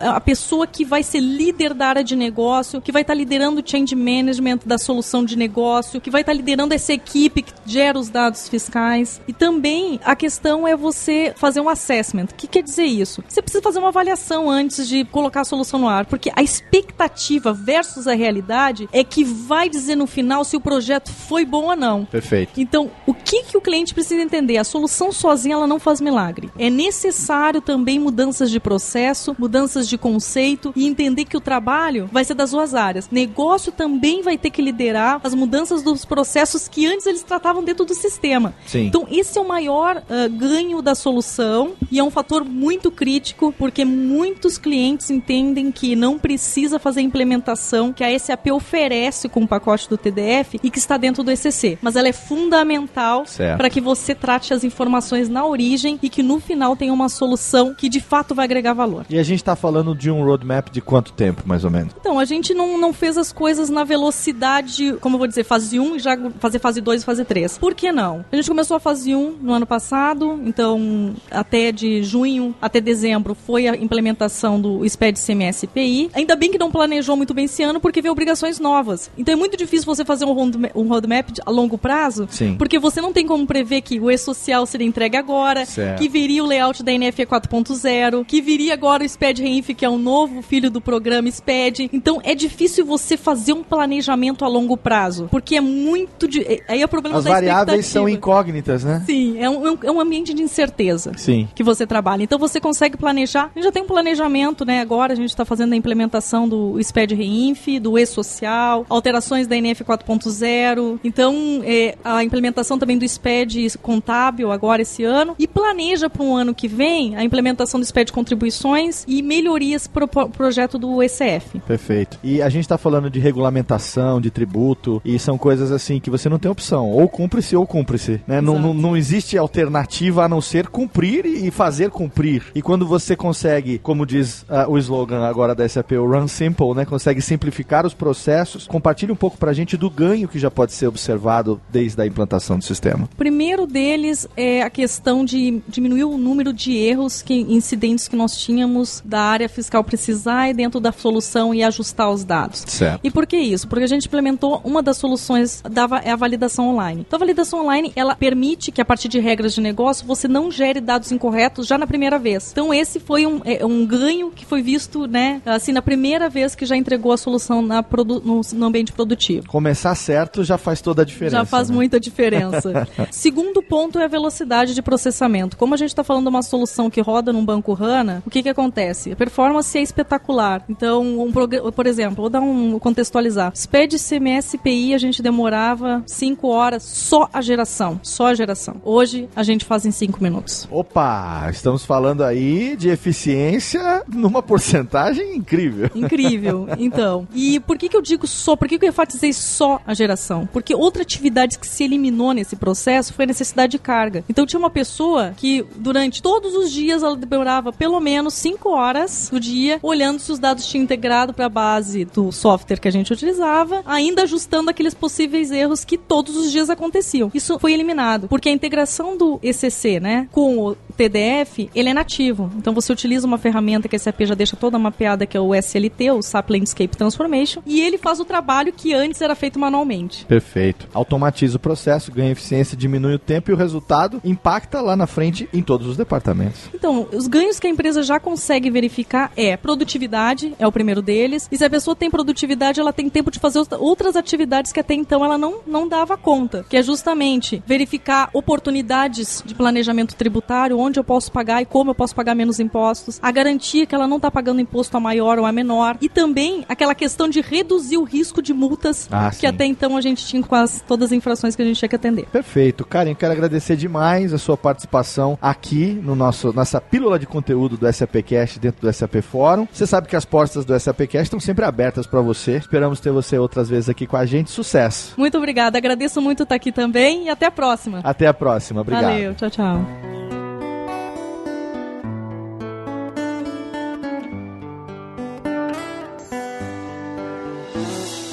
E dessa vez eu recebo o Lino Maggi. Tudo bem, Lino? Tudo bem, como vai? Seja bem-vindo ao SAPcast, sua primeira participação aqui com a gente. Legal. Newbie aí no, no jogo.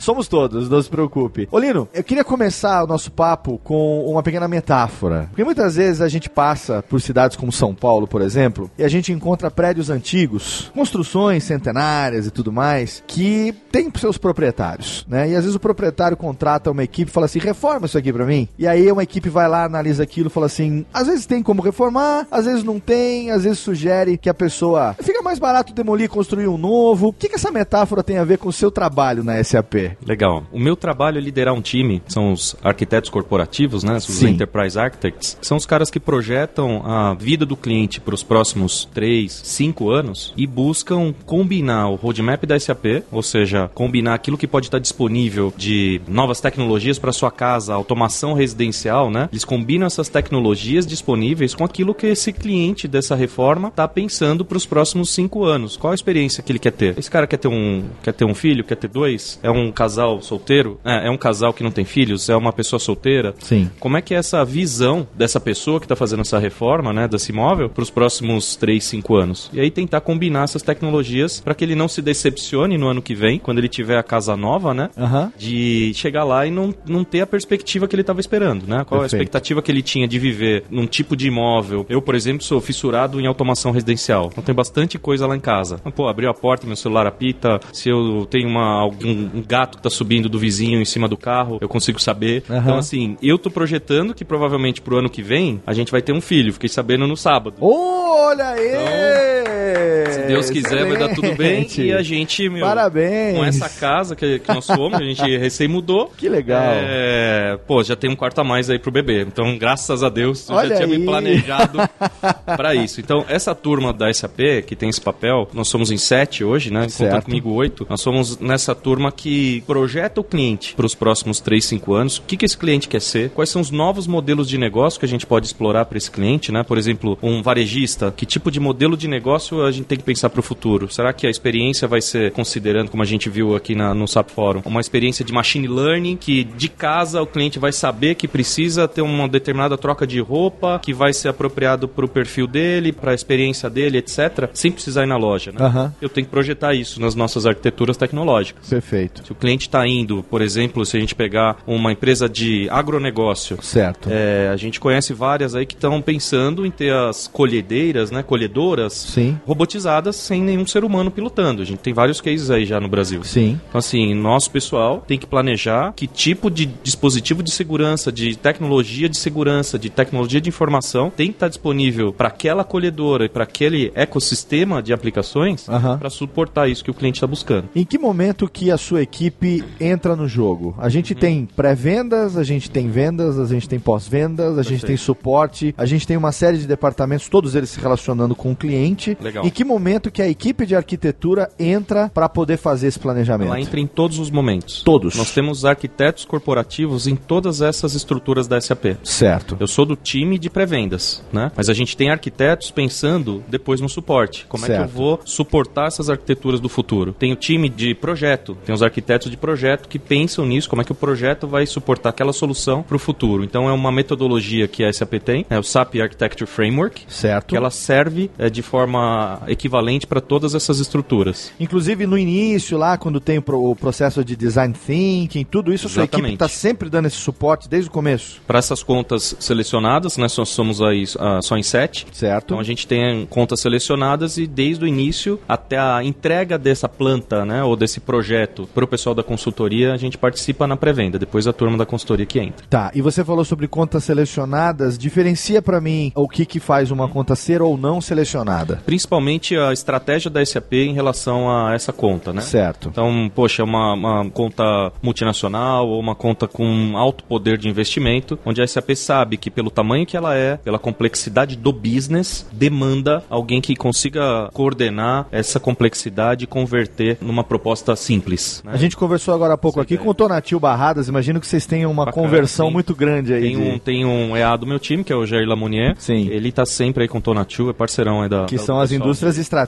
que eu imagino services. que muitas acabam sendo selecionadas aí É como aí. chave, né, para esse processo Perfeito. todo. É, algumas dessas indústrias aí fazem parte do nosso hall de, de projetos. Perfeito. E a gente está aqui no segundo dia, quase no encerramento do SAP Fórum Brasil 2017. E eu queria saber um pouco de você com relação à palavra-chave que norteou o evento todo, que é inovação. Né? Inovação versus prática. Algo que a gente falou muito aqui com os convidados que passaram aqui pelo nosso SAP Lounge. Como que você, dentro dessa função, dessa equipe que você lidera, esses sete profissionais que estão no seu time, estão trabalhando essa questão da inovação a partir do momento que só faz sentido se ela for colocada em prática? A gente tem dois grandes momentos que eu acho fundamentais aí dessa participação dos arquitetos corporativos no contexto da inovação, né? Acho que uma das principais é quando a gente vai para o engajamento de pré-venda, né? E o arquiteto ajuda o cliente, ajuda a equipe de pré-vendas a priorizar e olhar, poxa, qual é o valor para o negócio e qual é a viabilidade técnica para que isso aconteça. Certo. Ou seja, isso vai dar pra gente um ranking Uhum. daquilo que é quick quick win e daquilo que é long term. Ou seja, quais são os low hanging fruits, né? Aquilo que eu posso pegar na mão, colher e entregar para o cliente, ou aquilo que eu Perfeito. preciso projetar um pouquinho mais para o futuro. Nesse contexto da transformação digital, dos design thinkings, etc., a gente tem eh, nessas contas sempre um EA acompanhando e ajudando a liderar esse trabalho. E o outro contexto é do agora nos engajamentos, né, mais novos do SAP Leonardo. Certo. Então, assim, a gente, para essas contas também, a gente tem um Enterprise Architect cuidando dessa visão de, ao mesmo tempo em que a gente está pensando em inovação, que aquilo conecte com as aplicações que o cliente tem, com parte de aplicações que ele tem, com o roadmap que ele pretende ter, e a gente casa essa inovação super bacana que vem com o Leonardo com o futuro do cliente, é, curto prazo, médio prazo, longo prazo. E pra gente encerrar aqui o nosso papo, queria que você compartilhasse um pouco pra gente como é que é trabalhar com expectativa. Claro que uma vez que o cliente chega com isso, ele tem uma expectativa. E muitas vezes a expectativa dele não é viável, muito- seria bom que fosse, mas pode não acontecer. Como é que a sua equipe lida com isso? Acho que a, a forma que o pessoal lida com isso no dia a dia, né, é conseguir projetar esses roadmaps e desenhar a visão do cliente. Eu acho que um dos grandes desafios da expectativa é setar a expectativa com o público certo. Então, assim, se a gente seta a expectativa com o executivo que está buscando a transformação, né, que de fato ele tem o poder de transformar a organização e mover a máquina da organização para ser transformada, é, a gente vende essa visão. Juntos a gente cria uma visão e leva essa visão. A, a gente co- costuma brincar com o time, né? É. Nós precisamos receber uma missão Certo. do cliente. A partir do momento que ele sonhou e nos passou a missão de chegar naquele sonho, a gente ajuda a criar esses roadmaps. Certo. Então, assim, não vamos perder de vista a expectativa dele, Claro, sonho. claro. Mas a gente vai colocar isso de uma forma ordenada ao longo do tempo para que faça sentido, que ele tenha os quick wins, que ele veja que as coisas estão acontecendo orientadas à visão. Certo. Combinado, lógico, né? Essa visão conectada com a estratégia de negócio dele. Então, é gostoso de ver quando você vê essa visão sendo concebida, fixada lá, que a gente chama de, de sunshine ou roadmaps, né? Fixada nesse roadmap e vendo os projetos serem pintadinhos de verde ao longo Check, do tempo. check. check, check, check, ao longo do tempo em direção à visão do cliente. É bem bacana ver isso acontecer. Nível de satisfação também lá em cima, Poxa, né? tanto, e o cliente costuma dar muita confiança nesse trabalho a partir do momento que ele vê as coisas acontecendo, né? Claro. Pô, combinamos com ele que daqui três anos ele chegaria naquela visão. Fase 1 foi feita, fase 2 foi feita. Provavelmente no ano 3 aquela visão não vai ser a mesma. A chance Sim. disso acontecer é enorme, né? Aham. Mas a gente tá sempre perto aí para conseguir adequar isso. A transformação está acontecendo numa velocidade cada vez maior, é, né? A gente não sabe se. O 5 a gente já sabe que provavelmente vai ser diferente. O Perfeito. 3 daqui a pouco também vai chegar nesse contexto. Então, ah, essa flexibilidade ajuda a gente a levar o cliente nessa visão sem perder de vista aquilo que ele tem de expectativa, né? Excelente, Lino. Obrigado por compartilhar com a Legal. gente aqui um pouco do seu trabalho na SAP, aqui no nosso SAP Live Lounge dentro do fórum. E as portas do SAP Cast estão abertas para você. Quando quiser voltar aqui para a gente falar mais a respeito do seu trabalho, vai ser um prazer. Bacana, obrigado pelo convite. Poxa, precisando, tamo aí. Obrigado, um grande Valeu. abraço. Abraço.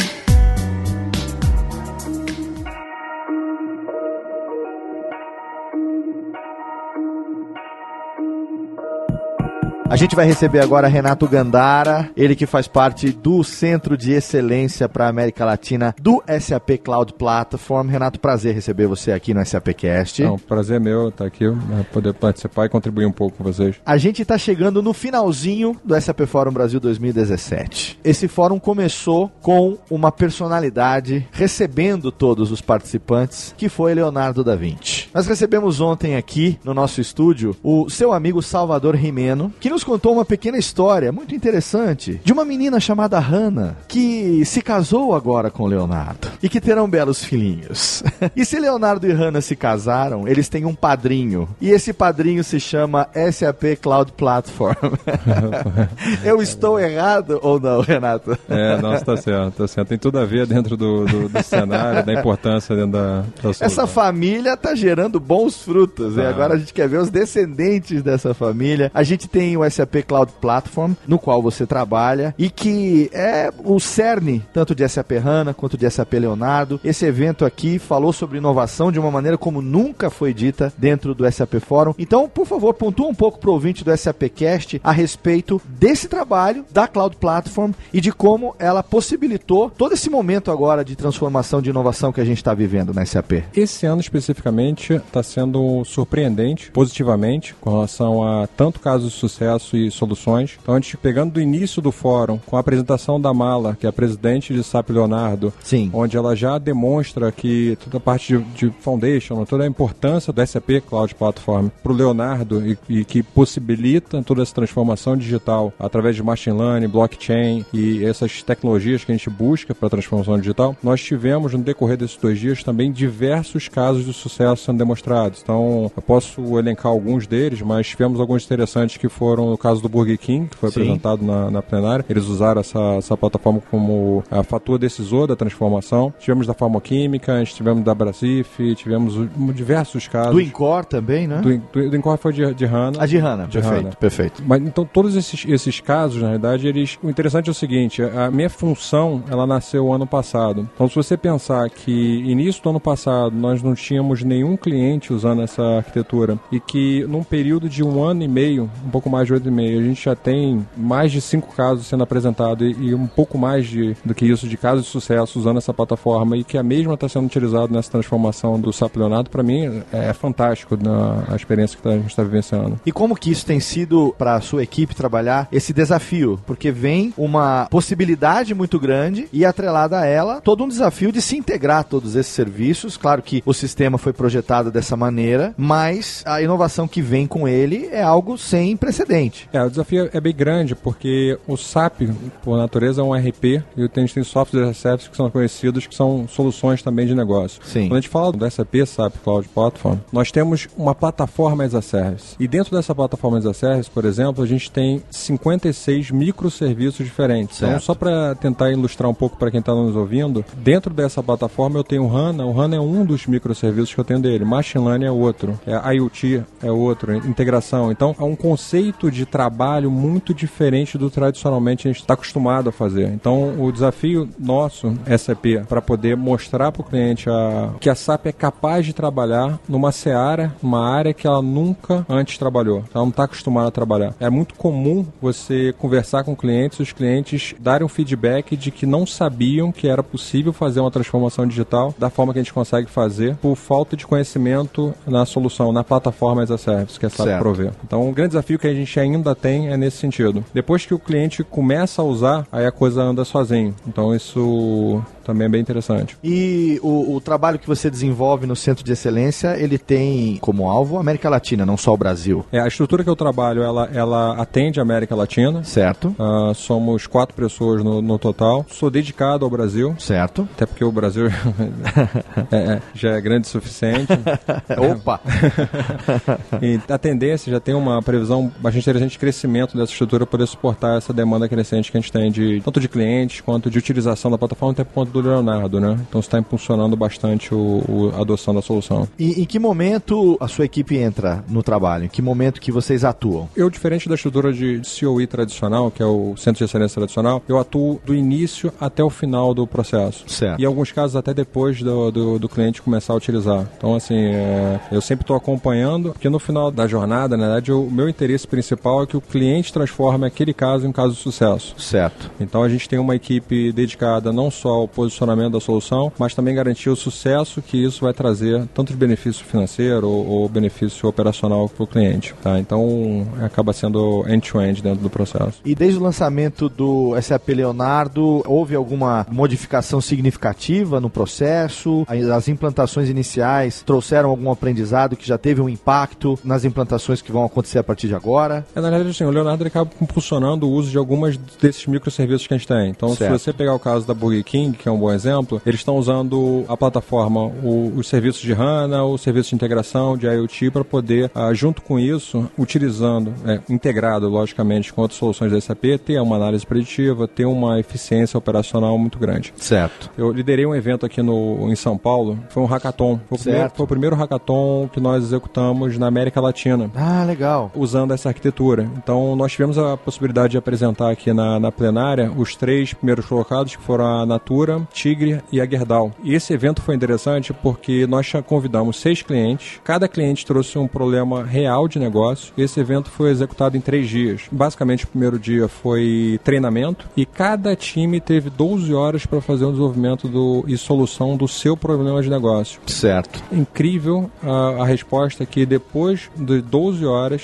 quando eles começaram a apresentar, todos os participantes, todos os times construíram soluções inteiras usando a plataforma em tão pouco tempo. Fantástico. E isso é uma história que é super interessante. Eles apresentaram aqui no, no SAP Forum, agora de tarde. Sim. E eles deram esse depoimento mostrando a, facilidade do uso da plataforma, mesmo para clientes que nunca tiveram contato no, no uso dessa solução. Perfeito. Tá? Isso tudo integrado e potencializando tudo que o SAP traz como benefício para as empresas. A gente viu isso acontecer em vários cases apresentados aqui nesse evento e eu fico me imaginando o que é que a gente vai ter pro ano que vem. A expectativa fica, fica grande agora, porque aí a gente já vai ter tido mais um ano pela frente, né? De resultados de, de concretos. Que cases a gente vai trazer ano que vem? É uma grande expectativa e tenho certeza que sua participação vai estar aqui com a gente mais uma vez. Tá bom? Eu agradeço, espero poder contribuir aí o máximo que puder. Obrigado pela sua participação, Renato. Obrigado, obrigado pela oportunidade de estar aqui. Valeu. grande abraço. Para mais conteúdo SAP, acesse sap.com.br.